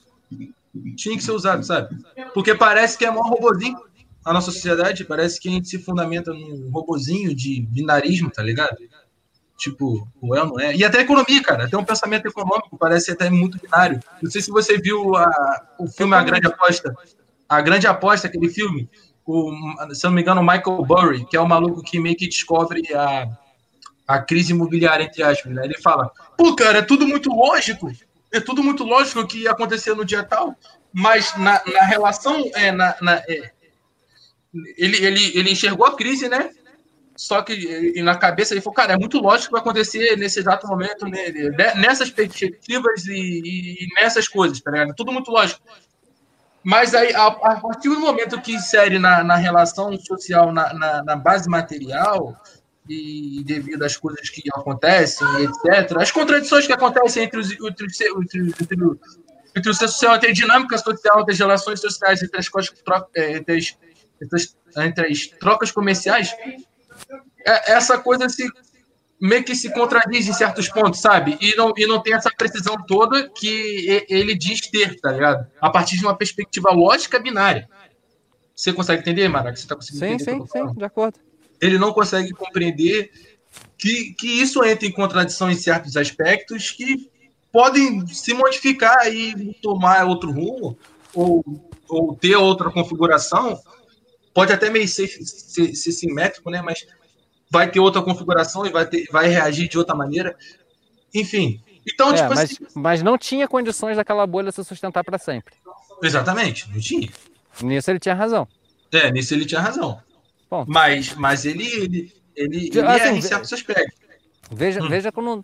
Eu não, eu, é, sim.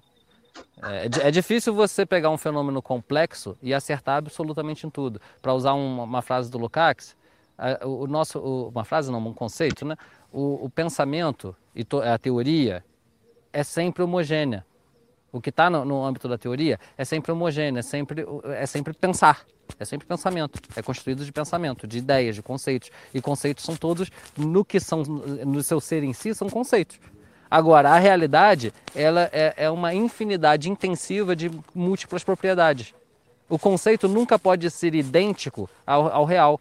Qualquer objeto, por mais bem apreendido que seja, ele nunca é ele nunca é igual à, à apreensão, à apreensão conceitual sei lá, eu, por mais que a gente tenha uma noção muito correta do que seja o Sol, o Sol na sua realidade é sempre uma multiplicidade infinita, intensiva de propriedades, intensiva de propriedades. E, o, e, o, e, e, no conceito, qualquer elaboração teórica que a gente tenha sobre o que é o Sol, a gente nunca, a gente é sempre uma outra coisa. A gente pode apreender corretamente, adequadamente essas propriedades, nesse sentido a gente se aproxima, a, a gente está ali como uma noção de verdade, mas sempre haverão coisas que não foram apreendidas. Não é possível aprender um objeto, não é possível ter um conceito, uma ideia que seja idêntica ao objeto e, nesse sentido, seja uma verdade absoluta. Nesse sentido, toda verdade é relativa. Mas a verdade a verdade, ela, é, mas existem coisas verdadeiras e coisas falsas. A verdade, o, verdadeiro e o falso existe. E o cara tinha uma concepção verdadeira daquele, é, apreendeu um aspecto verdadeiro daquele negócio, de que era uma bolha, de que aquilo ia estourar. Só que os fenômenos sociais são ainda mais complexos. E aí ele, ele errou no momento. Erros sempre tem. Não há nenhum pensamento que esteja livre por antecipação de, da possibilidade de errar. Sim. Você já leu é, Nelson Werneck André? Coronel Nelson Werneck André? Ele não, fala. Não não. Você nunca. Cara, ele é muito top. Sabe por quê? Ele tira, ele, ele faz uma concepção sobre a realidade histórica brasileira e ainda mais econômica. Hum. Ele vai dizer que é tipo. Sim, ah, sim. É isso, é isso e depois isso. Não, ele vai levar em consideração todo o complexo da realidade econômica brasileira. Ele vai, ele vai, ele vai, tipo assim, não é ele que cria, né? Se eu, se eu não me engano a, característica de é, semi, é, semi-feudalidade, semi-servidão. É, tipo assim, existe latifúndio, né? Mas o, você enxerga na, na realidade brasileira uma, uma, uma, semi, é, uma semi-feudalidade, né? E algum, em algumas perspectivas, em algumas regiões do país, você enxerga nessa semi-feudalidade uma semi-servidão. Eu já fui, né? Eu já, eu já, eu já, eu já passei as férias no interior do Piauí, né? E você via um bagulho análogo um, um, um, uma, uma, uma, um feudo. Você via coisas bizarras, sabe? Dentro da, dessa região, dentro da região do, do, do Nordeste brasileiro. Você via um bagulho muito reacionário, muito rudimentar mesmo, sabe? E, e isso, isso, isso diz a complexidade da realidade econômica social brasileira sabe? Não é um bagulho tão etapista, sacou? Você consegue entender? Você consegue entender o que eu falei? Sim, sim, sim, perfeito. Então, ele o, leva... o, Brasil nunca foi feudal, mas foi construído por Portugal que tinha relações feudais e que trouxe Exatamente. as relações feudais para cá. E aqui elas não, não constituíram feudalismo, mas construíram coisas com traços de feudalismo. Exatamente, exatamente. É isso que ele vai, ele vai abordar. Exatamente. Ele vai falar sobre esse, essa realidade complexa aí da, da realidade econômica brasileira e etc é, Formação Histórica do Brasil. O livro dele é muito top. É, é isso aí. Não é um lance. Tipo. Leva em consideração, sabe, a complexidade. Não é tão é, soberbo, podia dizer, é, ao ponto de ser tão binário assim mesmo. Tipo, é e não é. É uma parada que leva em consideração a complexidade. Sabe? Enfim, vou fechando o raciocínio por aqui e vou dar minhas considerações finais, né? E, pô, cara, muito obrigado, ouvinte, por você estar ouvindo isso até agora, né? Enfim, e muito obrigado, mano, por você ter aceitado esse convite, porque é uma honra. Porque o episódio 002 tinha que ser, tinha que ser com você, cara. Economia política tinha que ser com você. E, pô, cara, foi uma honra ter você como convidado. Foi uma honra aqui, tá ligado? E com certeza vai ser uma honra pra rapaziada que estiver escutando aí. Porque, pô, o que, o que proporcionou de conteúdo aí nesse podcast foi absurdo. Então é isso. Tamo junto. Muito obrigado, Maraca. E agora, dê suas considerações finais. Tamo junto, cara. Ah, ah, ah, peraí, peraí, peraí. Antes das considerações finais, antes do Maraca das considerações finais, pô, cara, eu, eu tenho muito a agradecer pelas pessoas que estão escutando esse, esse podcast, estão, é, porque eu estou me esforçando bastante, sabe, para produzir conteúdo, para produzir coisas das melhores formas possíveis, entendeu? De verdade mesmo. Muito obrigado. Eu amo você, cara. Eu amo você, pessoa que está escutando esse podcast. De verdade. E pode me chamar, pode me chamar para conversar, pode dar ideia, pô, sei lá, qualquer coisa, cara. Pode me chamar, tá bom? Não se sinta envergonhado, tá? E é isso. Agora, Maraca, passa a palavra para você. De considerações finais, assim, o que fica desse ponto? Eu acho assim, peraí, deixa eu só espirrar aqui. considerações finais, é, para quem teve a paciência de ouvir essa conversa até agora, acho que fica desse, dessa nossa conversa algumas sugestões que cada um deve julgar por si só com a sua própria consciência crítica, é claro, mas algumas sugestões assim, sugestões de para você que estuda Marx, é, pensar Marx, o, o, a crítica do Marx ao capitalismo para além da exploração. A exploração ela importa e, e, e vou, a gente não conversou aqui, mas para além da luta de classes. Acho que aí a gente pode, pode ser tema de outra conversa. É, e aí, com muita ênfase para o primeiro capítulo do Capital, os primeiros quatro, mas o primeiro em especial, e a discussão do fetiche da mercadoria. Também diria que ó, leiam marxistas como Postone, Lukács e Bhaskar, por que não dizer o Bhaskar? O Bhaskar também exigiria uma conversa à parte. Mas de todos eles, assim, para uma leitura que, não, que, que, é, que é relativamente fácil e que, e que acho que é muito instrutiva para pensar é, para repensar o marxismo, acho que o Postone vale muito a pena. Recomendaria especialmente o Postone. É, o meu autor preferido, basilar de toda a minha perspectiva, é Lukács. Eu acho que Lukács é, é, é o maior filósofo depois de Marx e não só marxista, acho que é o maior filósofo que existiu depois de Marx. Ele é um cara extraordinário, mas é um, é um sujeito que exige uma, uma certa, digamos, um, que não é didático, então é, é, exige um esforço a mais. Agora, o Postone, acho que qualquer pessoa que está mais ou menos antenada nesse debate pode ler e tal, e vale muito a pena. Tem problemas no Postone, no meu entender, tem muitos problemas no Postone. Eu não me considero um postoniano, eu me considero um lucaxiano, assim, tipo um, um sujeito que aprende com Lukács e tenta seguir o seu método, a sua construção, a sua elaboração. Eu me considero lucaxiano não me considero um, post, um postoniano, porque eu gosto muito das questões que ele colocou, mas não necessariamente é, sigo, eu sigo em tudo que ele, em todas as suas elaborações. Pelo contrário, tem problemas lá. Mas por mais que tenham problemas, eu acho que é uma leitura extraordinária, vale muito, muito a pena. E assim, eu acho que o marxismo precisa, já que é um, um, uma conversa assim, para, para os marxistas, os marxistas, o marxismo precisa é, ser capaz de compreender criticamente a sua própria falência depois dos projetos que foram que aconteceram no século XX. Por que, que hoje a gente tem muito menos é, difusão social, muito menos é, capacidade de dialogar com a subjetividade das, das pessoas do que a gente tinha no início do século XX? Eu penso que isso tem a ver especialmente com o foco na exploração e na crítica da distribuição, da desigualdade de renda e tal, que no começo do século XX fazia muito mais sentido do que faz hoje. Embora hoje a desigualdade seja muito maior do que no início, do, ainda muito maior do que no início do século XX. Os 1% hoje concentram uma parte da riqueza ainda maior do que concentravam no início do século XX, para ficar num exemplo assim.